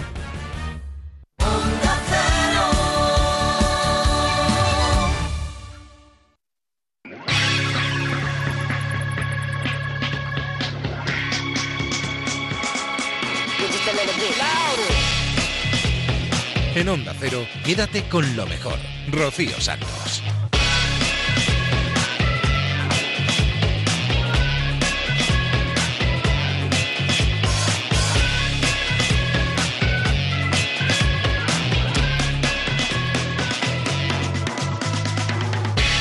Aquí estamos de nuevo en la segunda hora de Quédate con lo mejor, donde nos vamos a centrar en más de uno y en Julia en la onda. Ya os aviso, vamos a tener entrevistas, reportajes, humor, música y a una abuela muy especial. Nuestra Rosa Laviña. La semana pasada estuvo malita, se pilló una bronquitis, madre mía, pobrecita. Es que claro, le gusta mucho salir, le gusta mucho alternar, irse por ahí con las amigas y llueve y no se da cuenta, se moja y después se pone malita. Yo tengo un amigo que tiene causas solidarias y que es una persona que hace muchas cosas por la gente y ha hecho mucho por niños de, que estaban en, en, en condiciones de estar en reformatorios. Bueno, y entonces una vez me dijo, oye, yo estoy pensando que voy a fundar una escuela infantil en Ruanda porque la verdad que es una zona que no tienen nada y, y, y dice, ¿te vendrías conmigo a Ruanda a fundar la escuela? Y digo, lo estuve pensando digo, pues sí, sí que me iría, porque la verdad que es un proyecto muy bonito. Tengo algo de, bueno, un apoyo económico de una ONG, no sé qué. Bueno, pues nos iríamos el mes que viene o una cosa así, lo iremos preparando todo. Ya te diré las cosas que tenemos que llevar para estar allí. Y entonces, en una comida de los viernes, cuando terminamos de comer, digo, ¿sabes? Me voy a, Ruanda a fundar una escuela con este amigo mío que vamos a tratar de que los niños de allí poderlos ayudar, no sé qué. Mis hijos se pusieron, ¿pero qué estás diciendo? ¿Cómo te vas a ir a Ruanda? Que es un sitio que, bueno, que están las tribus, los tusus, los tutus, y que están en guerra, y que están no sé qué. Y digo, ya, pero me ha dicho mi amigo que a los mayores no respetan mucho, dije yo. Dice que muchas veces nos llevan en parihuelas. ¿En parihuelas? Te, vas, te llevarían a la cazuela, dice. Y, y dice, bueno, nos dejarías, decía, nos dejarías en, un, en una desesperación, porque allí no tenemos ninguna forma de conectar contigo y bueno, te perderías en esa selva y ya no sabríamos de ti. Y aparte que esta es una zona de guerra y tal, es que yo me he comprometido y además yo tengo mucha ilusión y tal. Y, bueno, pues si quieres viajar, organizas un viaje a África y ahí lo pasas mu- muy bien y tal. Y digo, bueno, yo es que a este viaje voy en plan de pasarlo mal. Así que pienso. Y entonces mis hijos ya se enfadaron tanto que al final no fui. Y entonces ya siempre me dicen, ¿cómo vas a los viajes? ¿Vas a este viaje en plan de pasarlo mal también? Y, y se ha quedado la frase. Digo, no, no, voy a pasarlo bien. Pero, pero fueron muy tajantes. Fue de las veces que les he visto yo muy tajantes. Y encima todos, o sea, todos de acuerdo. Es un sitio que no puedes ir. Luego sí que me enteré que sí que justo en esa época estaba en un conflicto, que había guerras, que la gente que iban de fuera, tal, bueno, que no se sabía de ellos, que desaparecían. Pero aquella aventura tenía yo tanta emoción en hacerla que me quedó mucha pena. Bueno, cuando se lo dije a mi amigo se quedó un disgusto. Claro. Nunca pensé que te ibas a saltar, digo, ni yo tampoco pensé eso. Lo que pasa que no puedo enfrentarme tanto con mis hijos. es Ya dice que sería ya muy mal. Qué, qué presión más Y insoportable. ya desde entonces siempre ya he ido a pasarlo bien, eso es verdad. Pero que Tus hijos dirían, anda que no hay países en el mundo y te quieres ir a Ruanda donde está cometiéndose un genocidio también. Es que, que- que- que bueno. Rocío Santos. Quédate con lo mejor. Es genial, es genial nuestra Rosa Laviña. Siempre tiene historias preciosas que contarnos, muy divertidas. Y además ha llevado una vida que, madre mía, parece que ha vivido siete en lugar de una. Son las cosas de mayores de nuestra Rosa. Si queréis escucharla al completo, lo que nos contó esta semana lo tenéis en onda0.es. Y lo de esta semana, y lo de la semana pasada, y lo de la anterior. Ahí está todo para que lo escuchéis cuando os apetezca. Seguimos en más de uno y ahora nos vamos a descubrir otra de esas historias fantásticas que nos cuenta siempre Javier Cancho. Esta semana nos contaba la historia de Refika Nadol. Cada vez que rescatamos un recuerdo lo estamos modificando, cada vez que tocamos la memoria la estamos alterando. ¿Se han preguntado alguna vez qué guardamos en nuestras mentes y por qué lo conservamos?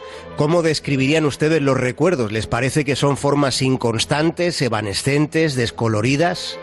¿Son los recuerdos residuos sensoriales de la experiencia? ¿Consideran ustedes que tienen una buena capacidad para saber elegir de qué olvidarse?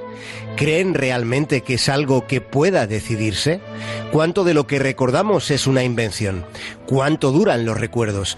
¿Consideran posible que algunos permanezcan sin apagarse? No me acuerdo de olvidarte.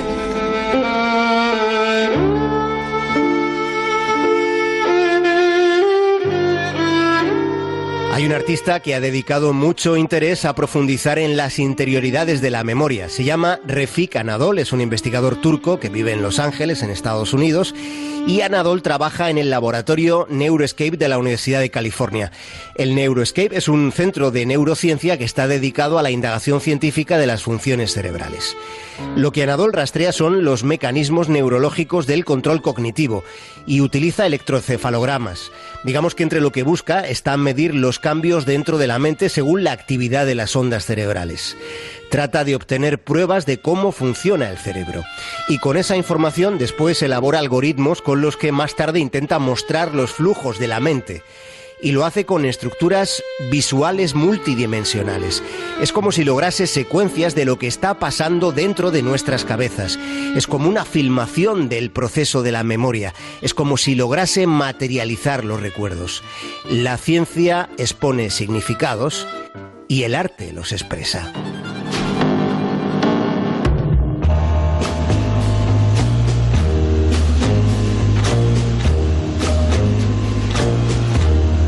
Anadol le han llamado el nuevo Leonardo da Vinci, probablemente de un modo exagerado, aunque no es exagerado decir que lo que hace es muy fascinante. Se ha de ser muy insensible para no alucinar con la visualización que muestra de las realidades invisibles de nuestras cabezas. Anadol dice que los datos paramétricos de la inteligencia artificial pueden esculpirse. Asegura que ya es posible darles volumen como si fuesen corpóreos, como si fuesen magmas. Y propone representaciones artísticas de lo que transcurre en la mente en función de datos empíricos. Él lo llama Melting Memories. Es ciencia, es arte y es tecnología. Se trata de una instalación que parte de la ciencia trazando una intersección entre la tecnología más avanzada y el arte contemporáneo. Esta instalación está abierta en la iglesia desacralizada de la Laboral de Gijón hasta el 5 de mayo. Está abierta por primera vez en España. La instalación abre para ser curioseada. Si ustedes no pueden ir y tienen curiosidad, busquen en internet. El descubrimiento de Refik Anadol les sorprenderá. You know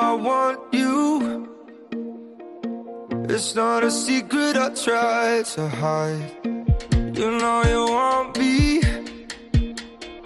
So don't keep saying our hands. Claim it's not in the cards, and fate is pulling you miles away and out of reach from me. But you're here in my heart, so who can stop me if I decide that you're my destiny? What if we rewrite the stars? Say you were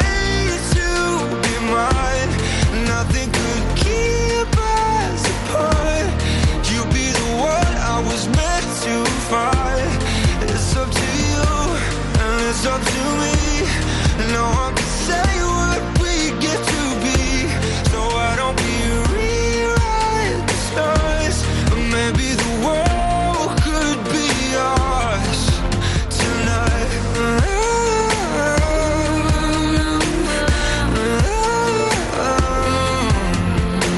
You think it's easy Think I don't wanna run to you, yeah. But there are mountains, and there are doors that we can walk through. I know you're wondering why, because we're able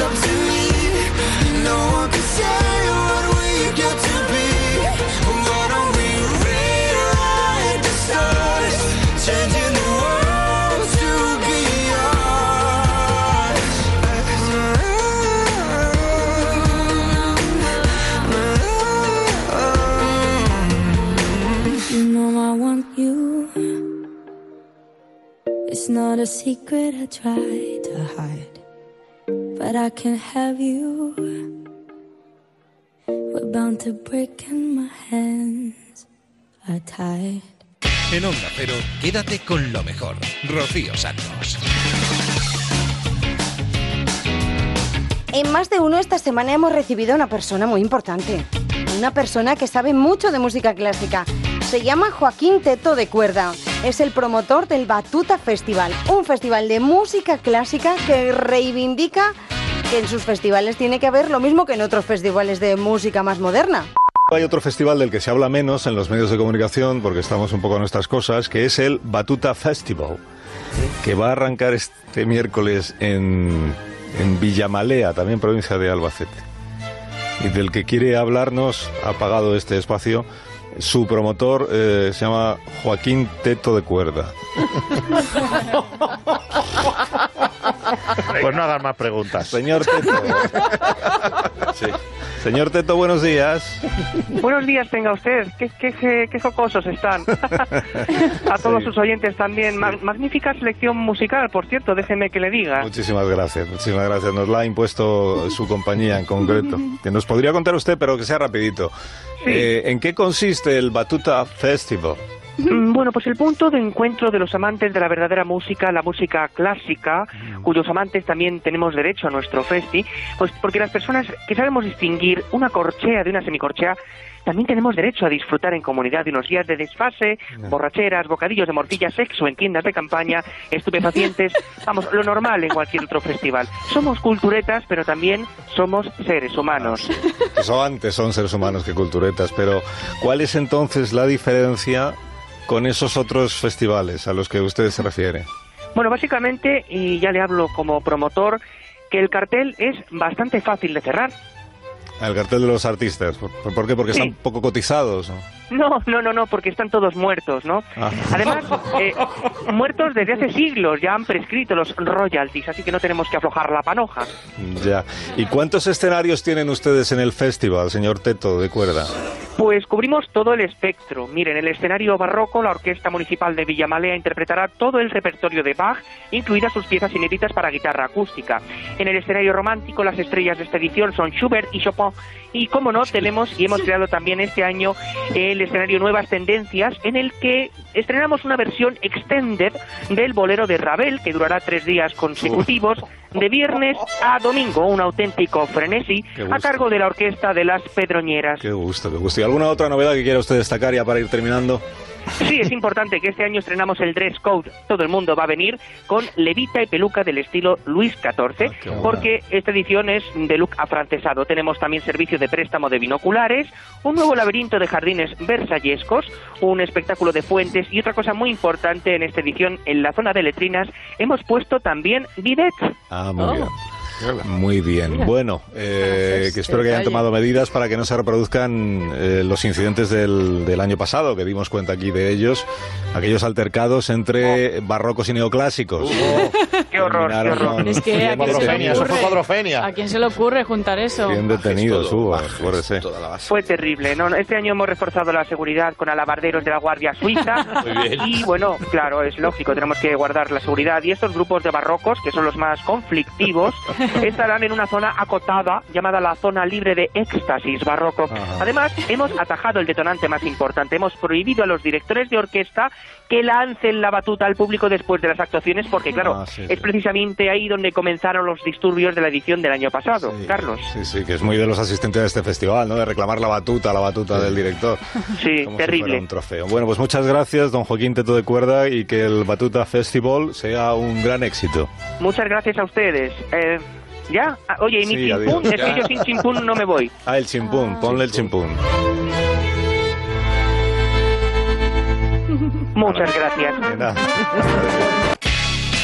Quédate con lo mejor en Onda Cero.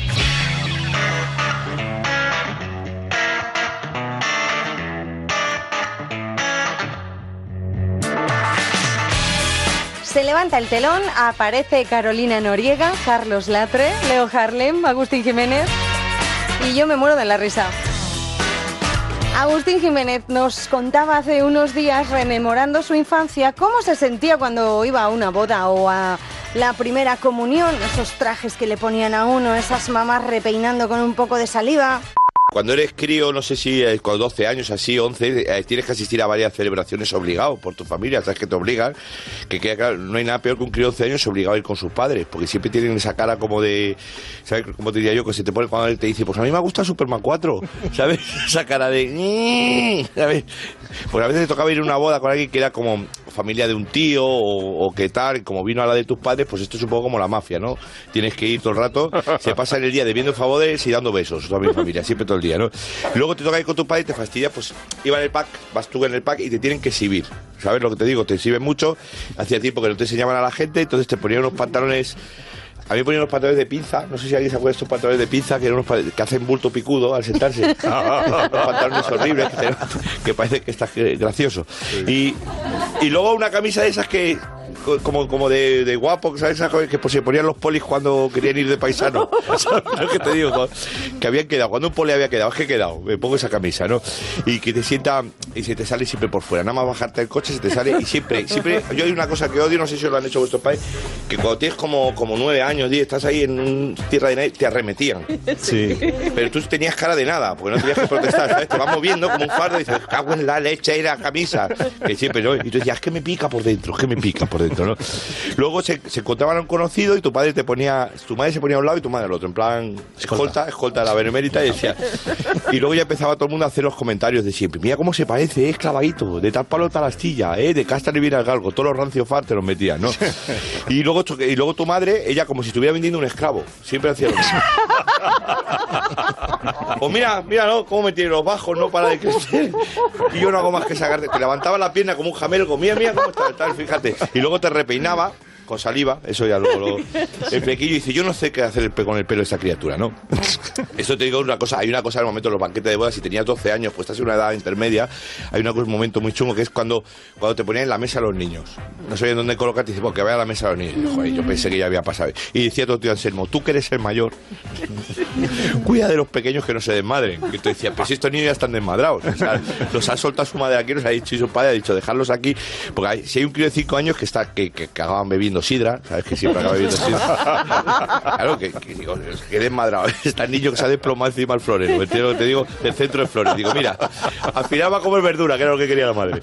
Luego hay una niña que está hasta arriba de Coca-Cola. Hay niños que se ponen hasta arriba de, de refresco cola. No deben co- tomar Coca-Cola los niños, yo lo digo en serio. Llegan a volar. algunos. Sí, porque hay una niña ahí como de 5 años iniciando congas, ¿sabes? Con la gente mayor que es muy fan del Bueno, género. así empezó la ruta de bacalao, de hecho. Sí, ¿no? De una boda de un niño que tomó mucha Y lo que le gusta a la gente mayor las congas. Mi padre siempre dice una frase, siempre que estaba yo en la boda, decía, venga, tonto, que te pierdes la conga. Como diciendo, hostia, no me estoy perdiendo. Es que, como si me perdiera un pase Vica al backstage de un grupo. Bueno, Lo- luego hay un culmen que seguro no sé si alguno lo habéis vivido, alguna, no sé, las comuniones, no sé alguien ha hecho la comunión, por obligación, por sí, ¿no? El ritual. Bueno, yo, al margen del ritual, todos sabemos que hay, hay unas constantes, hay paralelismo, en otras se celebra. El paso como del ni- de niño a chaval. No sé si hay un punto ahí de niña a chavala, ¿sabes lo que te digo? Cuando el niño deja de tener gracia y empieza a molestar. No sé Sí, sí, sí, es ¿Cómo muy fino, es muy fino ese Sí, sí, ese, ese de, ay qué mono, de ay qué mono a deja de hacer el orangután. ¿Sabes lo que te digo? Ese punto. Ese punto es cuando se hacen Te cómicos. hace peinar como feo, ¿verdad? Que todos los peinados son feos. Perdonad, ¿eh? que hablemos de esa. En- Engordas y adelgazas por zona, ¿sabes? El niño, ¿sabes? Le va más Sí, raro. está trazas. Dice, aquí estamos mal. Yo ya no estaba bien, todo el mundo. Y entonces dice la familia, ¿cómo mejoramos esto?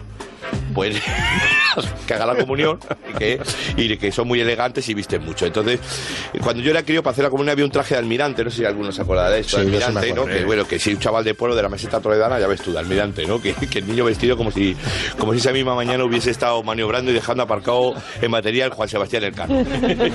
Ponte tinte. ¿Esto es un chiste, no lo pilláis? El Cano tinte. Bueno, sí, va, está bien.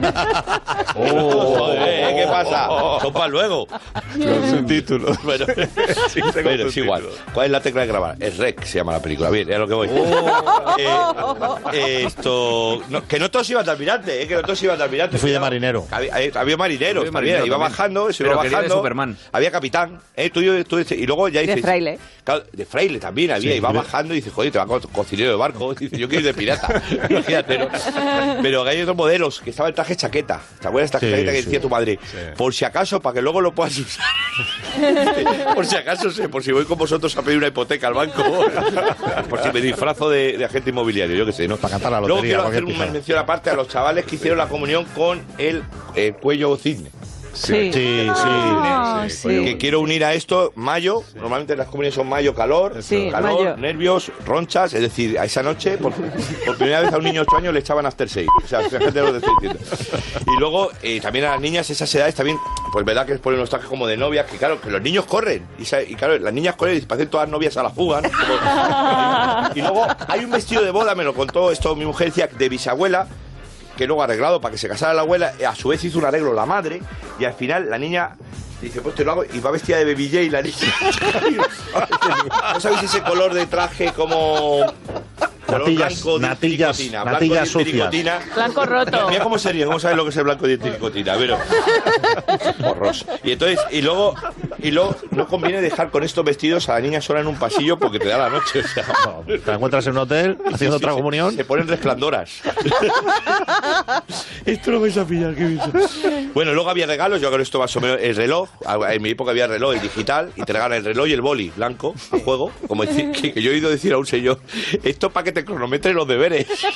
Una mierda. Yo, sí, sí, yo he oído esto. Y a los 90 se regaló mucho también la cámara digital, Sí. para, y así te ahorrabas el fotógrafo de, de la esta. Regalos, por último, está el libro ese como concha nácar blanco. Los padrinos, ya por último, son una pareja que según parece, esto no sé si lo sabéis, ¿tenéis padrinos? Parece ser que si tus padres morían, esta persona había jurado hacerse cargo de ti. Eso esa es la idea. Exacto. Claro, a veces tu padrino es un señor en tu comunión que lo ves que a los postes se pone la corbata a lo indio, que tiene los ronzales eso de sudor, ¿sabes lo que te digo? Sí, camachadas. Y claro, y que, y que gritaba ahí con un aliento a JB, ¡Viva el niño! Ese aliento recorría la sala y desviaba, Abría las cortinas del fondo. desviaba la ruta del camarero con las cornetas. En fin. Quédate con lo mejor, con Rocío Santos. Por Dios, qué risa se pasa con este hombre, madre mía. Bueno, y con todos ellos, con Leo Harlem, con Carlos Latre, da igual, porque la risa está asegurada cuando llegan ellos. Ahora nos vamos a ir hasta Julia en la onda. Nos vamos a poner un poco más serios porque damos la bienvenida a Sven Tuitens. Él es corresponsal en España de la radiotelevisión pública belga. Nos presenta su nuevo libro que se llama Las mamás belgas. Es una investigación sobre la vida de un grupo de mujeres belgas que viajaron a España en 1937 para trabajar como enfermeras en un hospital de guerra.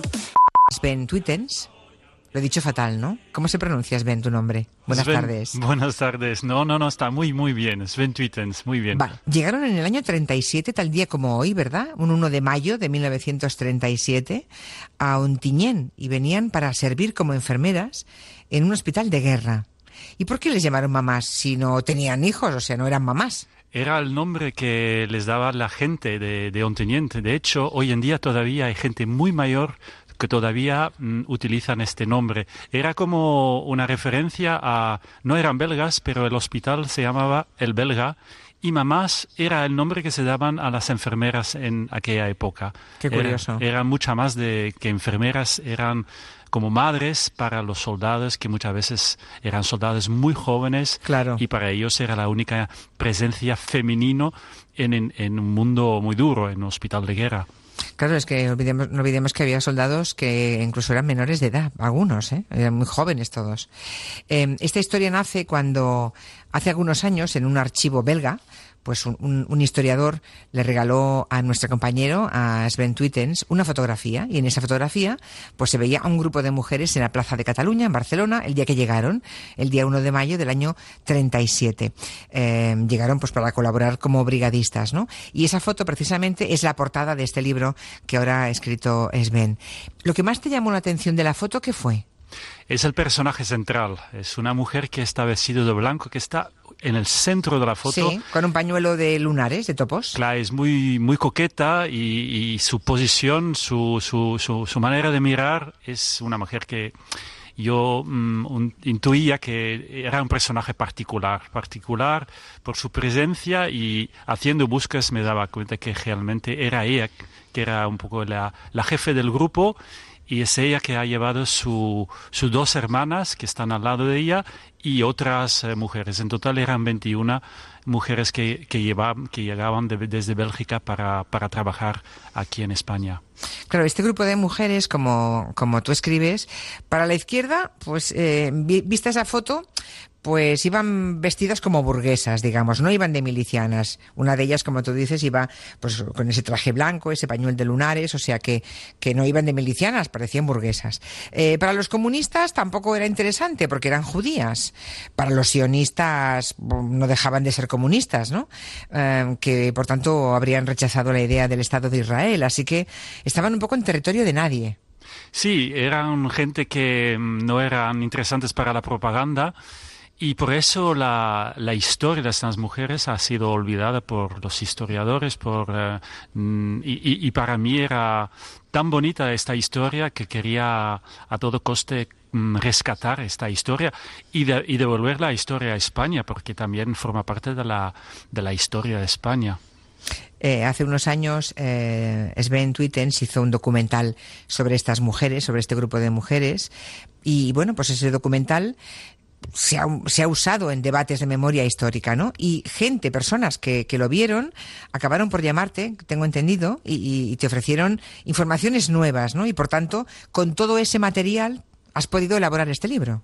Sí, el, documental era un medio muy potente, eh, más que un libro, y, y hubo proyecciones eh, en varios sitios y a raíz de esto hubo reacciones. eh. Por ejemplo, hubo una llamada de un señor de 100 años que, contaba que era el transfusor de sangre en el hospital y se acordaba muy bien de las, eh, de las mamás belgas, que él decía que eran mujeres muy coquetas, muy, muy guapas y que impresionaban. Claro, hay que ver este en un contexto de un pueblo, de una ciudad pequeña como Ontinyent, años 30, eran mujeres eh, casi extraterrestres, hablaban Claro. varios idiomas, eran súper politizadas y eran mujeres que tenían ya más de 25 años, 26 años y no eran casados, la mayoría.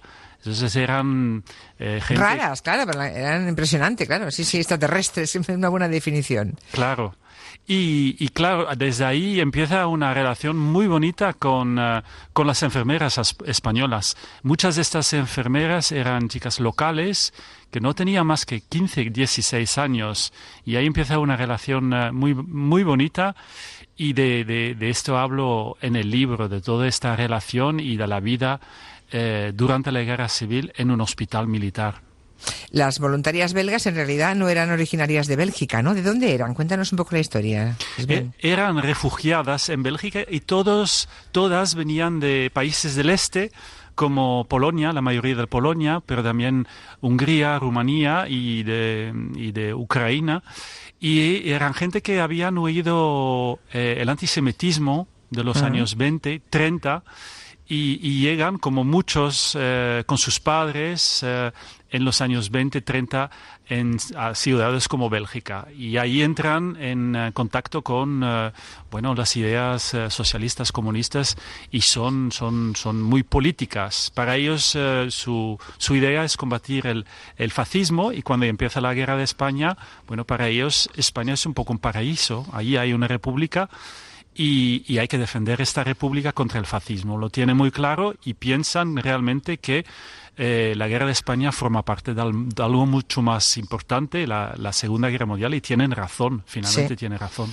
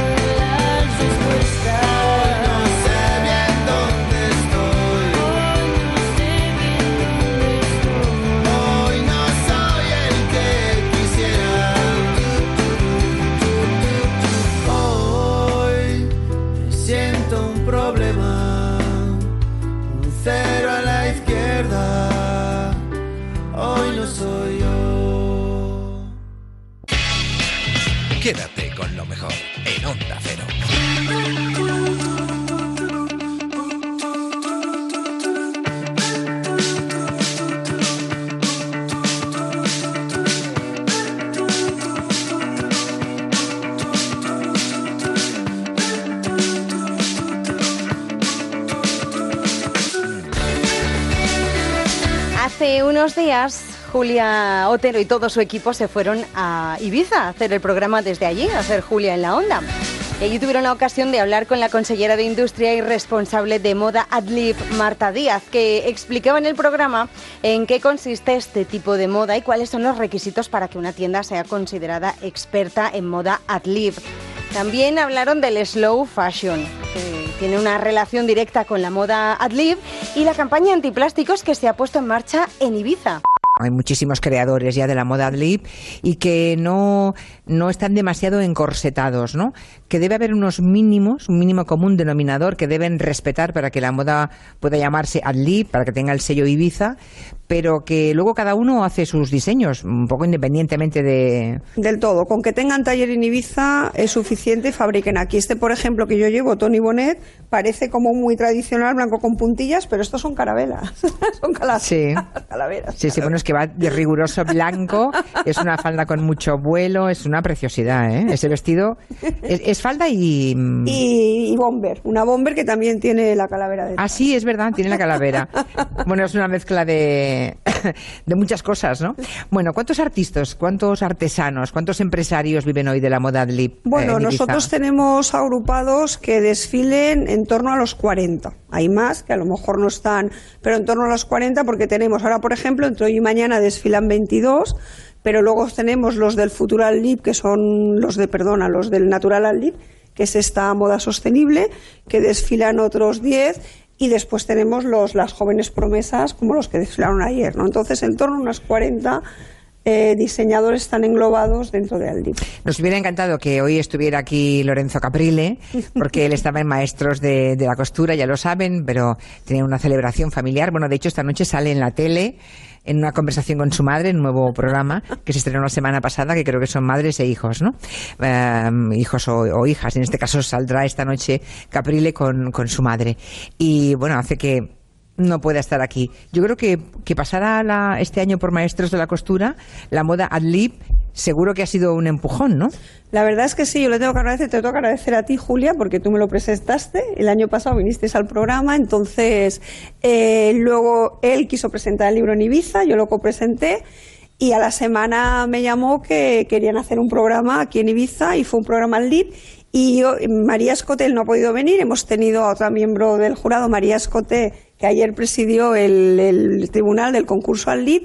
Y ya me han dicho que el año que viene quieren volver a venir en otra edición del programa porque les gustó mucho. Me han dicho que es el que ha tenido más Ah, audiencia. sí, que tuvo más audiencia. O sea sí, que- sí, me consta, me Bueno, yo estoy encantada de hacer de Celestina y presentar a gente que luego eh, sacan provecho de esa relación y la verdad es que eh, es verdad que, que, que a él le encantó Ibiza y que, bueno, pues que Maestros de la Costura viniera aquí tiene mucho que ver con que Caprile empujara. Ahora ya ha ido bien, ahora ya vendrán solos, ¿no? Pero siempre hace falta un, prim- un primer em- empujón, ¿no? Hay una apuesta por la oferta del slow fashion que a mí me interesa mucho porque es lo de ligar el consumo justo y responsable y la sostenibilidad. Porque vivimos, consejera, unos tiempos en que los jóvenes compran mm, quizá demasiada ropa mm, barata, se cambian mucho, pero quizá haya que comprar muchísima menos, de mejor calidad y ser más responsables, ¿no? A la hora de eh, hay que prescindir del usar y tirar también con la ropa.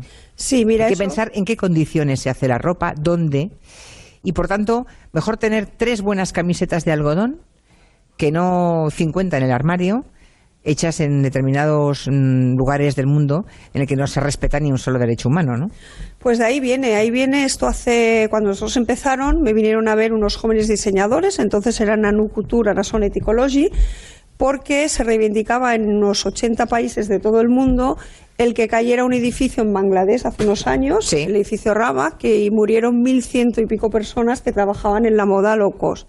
A raíz de allí, eso se celebra cada año, en, pues eso, hay un movimiento en favor de la moda sostenible y de eso nació el año pasado la moda natural al dip, que integra a los diseñadores que utilizan algodones orgánicos, utilizan tintes naturales, hacen técnicas también de reciclaje, por ejemplo, hay una Tanning Jeans, que a mí me encantan sus cazadoras vaqueras, que lo que hace es eh, reciclar cazadoras que ya están para tirar y entonces, eh, bueno, pues las monta y hace unas cazadoras porque es verdad que la ropa puede ser reutilizable. Y lo que has comentado, un consumo responsable, pues sí, efectivamente. Es mejor saber dónde se produce, que se produzca, por ejemplo, nosotros a Lorenzo Caprile, que hablabas de él, le llamó mucho la atención durante el desfile del año pasado, me decía, esto se hace en Ibiza, sí, esto se hace en Ibiza, y nos dijo que estaba muy bien que hubiera tanta moda artesanal, porque al final eh, se utilizan otros materiales que son más naturales, pues algodones, pues eso, los tintes naturales, y lo hemos ligado nosotros, estamos haciendo una campaña antiplásticos en Ibiza, porque es un horror el, cómo están los mares. Los mares, cómo sí. está Aquí somos- estamos, estamos muy sensibilizados. Tenemos espacio de medio ambiente y sabemos lo que significa. Mm. Y estamos haciendo una campaña para que Ibiza sea, pues, fuera plásticos de un solo uso. Y, por ejemplo, pues esta botellita que traigo con el sello de Aldip es de Tritán y la hemos regalado ayer. Y la regalaremos también en Natural Sostenible porque así cada uno, pues, se lleva su agua, la Y rellena. así no, la claro, se rellena la botella y no consumimos plástico, ¿no? Rocío Santos, quédate con lo mejor. Y ya que estábamos en Ibiza hablando de moda, pues nuestro experto televisivo Borja Terán nos hace un repaso de cómo se ha reflejado precisamente el mundo de la moda en la televisión durante los últimos años. Hay un truco clásico de la televisión que ya también se ha dejado de hacer. Antes del telediario de la primera edición de televisión española había un programa que ya no existe que se llama Gente, que Sí. presentaba Pepa Bueno.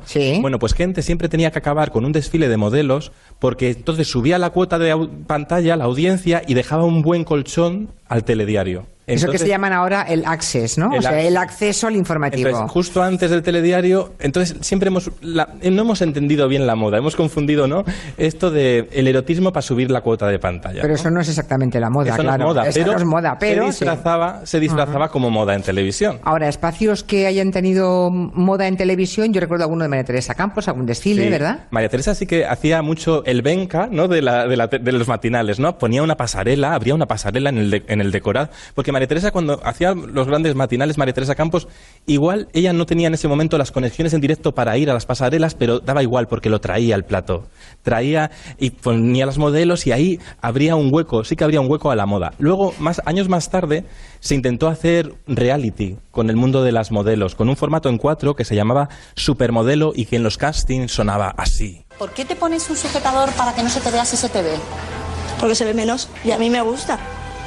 Ay, qué respuesta más buena. He venido a un casting de un programa para intentar entrar dentro del programa. Para ser modelo, eh, mientras no lo sea, puedo vestirme como yo quiera y puedo aceptar críticas mientras sean constructivas y no destructivas. Sabes que no consentimos que nadie hable como tú estás hablando, lo sabes, ¿no? Sí, pero como aún no estoy dentro, creo que aún tengo el derecho de hablar y de decir lo que me venga. Bueno, esto, Pero ¿cómo que no conse- Pero qué horror, ¿esto en Fíjate. qué año fue? pues esto no es hace muchos años, esto fue en 2006. Este pero, programa duró... pero ¿y esa manera de hablarle a una chica? Ah, ¿No, consenti- ¿No consentimos qué? Pero qué impertinente. Porque al fin y al cabo este, utilizaban el el- la trampa de una academia de modelos para hacer un reality. Y en aquella época, en los años 2000, el reality se consideraba que funcionaba con mucha pelea, con mucha gresca. Pero, esto era de una agresividad enorme, pobre, pobre chica. Tremenda. Era Cristina Rodríguez, que luego ha, ha aparecido en, otros, en otro programa que era Cámbiame. Cámbiame en Telecinco, que también consistía un poco en esto de cambio de look. Pero hubo un programa muy mítico en Antena 3, bueno, muy mítico igual tampoco, porque nos hemos No, olvidado de él. mítico, mítico no, No, pero... pero bueno. Curioso, Bueno, singular, sí. eh, surrealista, puro. Que, a ver si alguien aquí se acuerda de él. Igual no os acordáis. Pero Antena 3 fichó a Ana Obregón eh, para un programa que era de cambio de look, que se llamaba El Paquito Feo. Sí, esto ha salido en, en mi encuesta porque lo por Carmen Juan. Exactamente. Vale. Yo no me había acordado de él, ¿eh? Pero está muy y lo presentaba Ana García Lo Obregón. presentaba Ana García Obregón y hacía estos cambios de look que en realidad eran una excusa, cambiaban fomentaban que te cambiaban la vida porque te cambiaban la estética. Bueno, ¿Pero con operaciones y todo o no? no. Con operaciones fue uno que presentó después Teresa, Re- Teresa Viejo, que Ah. se llamaba Cambio Radical. No Ya. funcionó. Claro, porque el de Ana García Obregón era mucho más inocente. Era Era, bueno, era cambiarte un poco el corte de pelo, el color de pelo, el maquillaje, la ropa, ¿no? Sí, esto que primero te ponían, llegabas a la tele y te ponían mucho más feo de lo que eras. Claro. Para hacerte la foto primera, ¿no? Y luego ya ponerte mejor. En Bueno, es que salía una gente horrorosa, claro. Claro. Era Betty la fea todo el mundo. Claro, les disfrazaban y, y te cogían la foto esa que sales con la boca abierta y tal para hacer el antes y el después. Claro, y así era más fácil. Pero lo de cambios radicales, es verdad que ahí ya incluían cirugías varias. Esto ahí. ya empezaba a tener un terreno Sí, y no un poco funcionó, resbaladizo. No funcionó. Yo creo Ya. que nos dio como repelús verlo. No nos, no nos funcionó. Pero yo creo que en los últimos años sí que hemos, la televisión ha evolucionado bastante, más de lo que a veces parece, y hemos incorporado un, un talent show de moda que se llama Maestros de la Costura y que está, por cierto, Lorenzo Caprile. ¿Quiénes son los responsables de este pantalón? Porque tengo claro que Pedro no es el responsable. Bueno, Lo- Lorenzo Caprile, bueno. que ya es una estrella de... Que, que es el alma de, claro, es el alma del programa, Es porque yo- la gracia está en buscar buenos comunicadores y gente que aporte algo, ¿no? Y- y- que tenga un valor añadido al hecho de ser jurado, si no. y que no le impone. Porque él va, sale y lo disfruta. No está pensando, ay, a ver qué me dicen por el pinganillo, a ver si lo digo bien, a ver si salgo bien en cámara. No, le da igual cómo sale. Creo que para acabar nos has traído un recuerdo que tenemos Ay, todos en sí, mente. Porque ha ganado por petición mm, Popular. Y esto es lo que ha ganado. Dime en algunas 25 palabras, ¿qué sabes de mi país? Soy embajador de Rusia. Perdón, ¿me puedes repetir la pregunta? ¿Qué sabes de mi país, de Rusia? De Rusia. Bueno, pues sé que es un país donde eh, mm, vive gente maravillosa, eh, que ha habido un- en el tema de política algunos cambios y no sé mucho más. Gracias. ¿Os acordabais de esto, no? Esto fue en un Miss España. Ah, Cuando en el hacían- último desfile de Miss España. Cuando ya empezaba así, fíjate esta cosa, que puñetera la pregunta, pero ella contestó muy Miss, ¿eh? Ella hizo de Miss, ¿no? Hay gente maravillosa, oye, no, ella, ella no se metió en jardines. Ya, la paz en el mundo. Por la paz Queremos mundial. la paz en el mundo. En Onda Cero, quédate con lo mejor. Rocío Santos.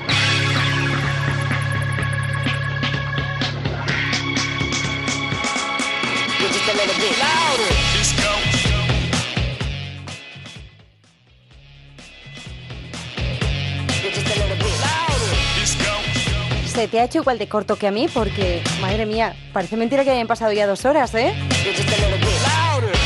El programa se está terminando, qué pena, porque yo me quedaría otras dos horas aquí recuperando los buenos momentos que hemos vivido en Onda Cero en los últimos días. Ya sabéis que lo tenéis todo al completo en ondacero.es, que lo podéis escuchar cuando os apetezca y sobre todo todas las entrevistas y todos los reportajes al completo, porque aquí pues no nos da tiempo, escuchamos cinco minutillos, seis, que claro, queremos poner muchas cosas, entonces las entrevistas tienen que ser más resumidas. Lo que no falla nunca es la risa, el buen humor y los gazapos para cerrar. El Somos Humanos de Julia en la Onda, que te lo voy a poner ahora mismo para que te rías otro poco. Y un beso enorme de Rocío Santos, que disfrutes mucho de la semana y recuerda que nos encontramos la madrugada del viernes al sábado a eso de las 4.03 en Canarias. ¡Feliz semana! ¡Adiós! Somos un mirlo. ¿Qué ha dicho el pajarraco? Somos un mirlo. Ah, ah, vale. Una hembra, un macho han tenido ahí sus, eh, sus han hecho la incubación de los huevos y llega un momento que el huevo eclosiona, ¡pum! sale el, el- el pollo. Hola. Venga a cebar, venga a cebar. Papá, tengo hambre. Hasta que un buen día el pollo, pollito, se vuelve volandero Tiene que volar. y no es que se caiga del árbol. No, no, no, no. Es que tiene que saltar al suelo. Salta, salta, salta. Pega la primera volada y a la primera no sale volando. ¡Ay, pobrecito! Cae al suelo. ¡Te ha hecho daño! Cae al suelo y ahí están papá y mamá Mirlo diciéndole, "Ch, cuidado. Cuidadín, quieto. Ahora te has estrellado, pero tranquilo, no te, no te preocupes. Le siguen cebando en el suelo. Ves estirando las alas, ves haciendo ejercicios. Y respirando, expulsando. Respirando, expulsando. Están ahí, ellos están tranquilos. Sin apretar, sin hacer esfuerzos, no te vais a hacer caja. Y de repente se les acerca un, un, un... Dígalo. Un simio. She is my friend.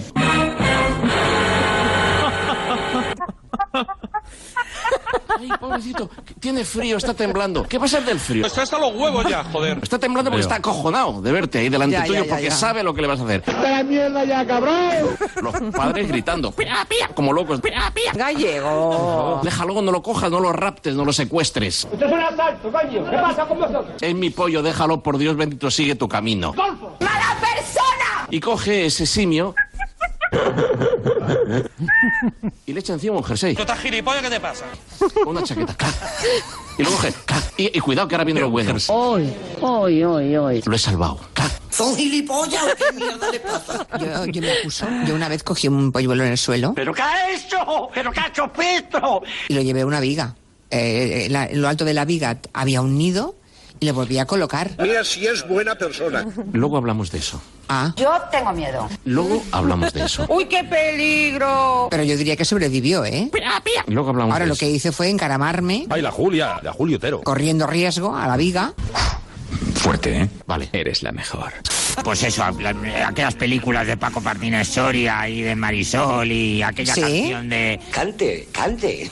Será maravilloso, ¿te acuerdas? Pues esos años.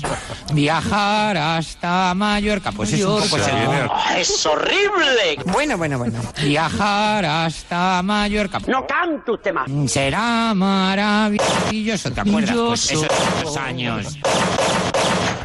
Bueno, se acabó. Menos mal. Pues Quiero seguimos meter una ahora. morcilla, Julia, déjame Sí, una, me- meter bueno. una morcilla, por Claro. favor. Quede claro que no paras de hacerlo. Ay, por Dios, deja de tocarme los cojones. A Elisa Beni, buenas tardes. Hola. Hola, chata. Y a Ignasi Guardans, buenas tardes, Bruselas. ¿Qué tal? Buenas tardes. Hola. Y tenemos a Asun. Hola, hola.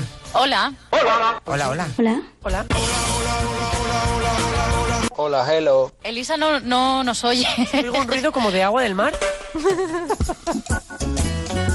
Un ruido como de agua del mar. Está flipada. No oye Ya, nada. ya. Pero estás físicamente. Pero Está, no- está aquí enfrente y En habla, pero no, no oye por los auriculares. Última bala vencida, a ver si me oyes. Cambio. Ya, pues. eh, eso hay que mirarlo antes, Elisa. ¡Estás en toda la boca! Antes de empezar.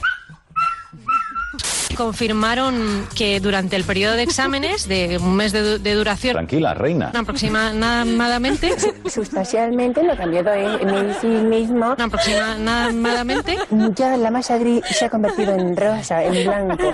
¿Qué es un robot? Esa es una buena pregunta. Si los ordenadores que utilizamos son un robot. Es una pregunta buena. Si, por ejemplo, la mesa de sonidos que utiliza Quintanilla es un robot, o hasta incluso si el propio Quintanilla es un robot, entonces... Para. Rápido. ¿Qué ha dicho? O hasta incluso si el propio Quintanilla es un robot. ¿Me está diciendo eso? Supongo que no me estarán sugiriendo eso. Yo creo que sí. Voy a decirles algo. Si alguien se mete conmigo, yo me meto con él. Si el propio Quintanilla es un robot. Que tengas cuidado, que tengo mucha mala leche, ¿sabes? Así que vete a machacártela por ahí, cara de perro, antes que te rompa los morros. Entonces, son como muchas cuestiones que... ¡Estoy harto! ¡Que te quede! Hello People. Pero sube el número de afiliados a la Seguridad Social, 152. Sí, y 5.104. Dice, usted habla muy bien. Hello, hello People. Que encabezan las listas de los cuatro grandes partidos. Hoy lo publica el español en un gráfico muy clarito con las 52 circunscripciones. ¿Cómo, cómo no, no? 52 circunscripciones. ¡Qué mala! ¡Pero qué mala soy! ¡Repita! Hello People. Venga, vete ya, anda. Los rodejos a veces se dan contra una ventana y caen al suelo. Como son apodos, ¡Dios mío! ¡No siento las piernas, no siento los muslos, no siento nada! no puede alzarse. ¡Joder! ¡Dios! Y como tiene unas alas tan largas, Uh, qué largas. hay que cogerlo, subirse al cuarto, abrir la ventana y coger y con toda tranquilidad, como cuando éramos pequeños los aviones de papel. ¡Fu! ¿Cómo, cómo no, no? ¡Fu! ¿Lo tiras? Ya. Tiene que volar, tiene que volar. Y verás como decir, ¡Gracias! Madre mía. ¡Gracias! Ajá, ajá, ajá. ¡Gracias!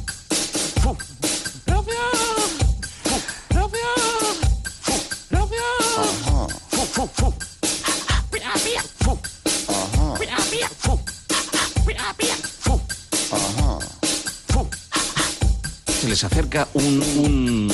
un... un... un, un simio. ¡Fu, fu, fu!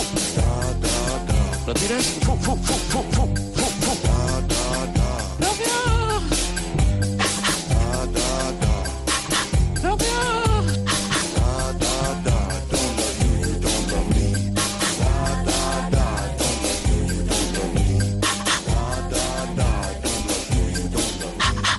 ¿Y qué somos? ¿Un simio? No, hija, no. ¿Qué somos? Uno de esos dementes que se pasan la tarde aquí. Somos humanos. en Onda Cero, quédate con lo mejor. Rocío Santos. Todo en mí, flotando todo en mí, es amor. Dejando todo aquí, volando en mi abismo. Hey. No hay nadie, nadie más aquí.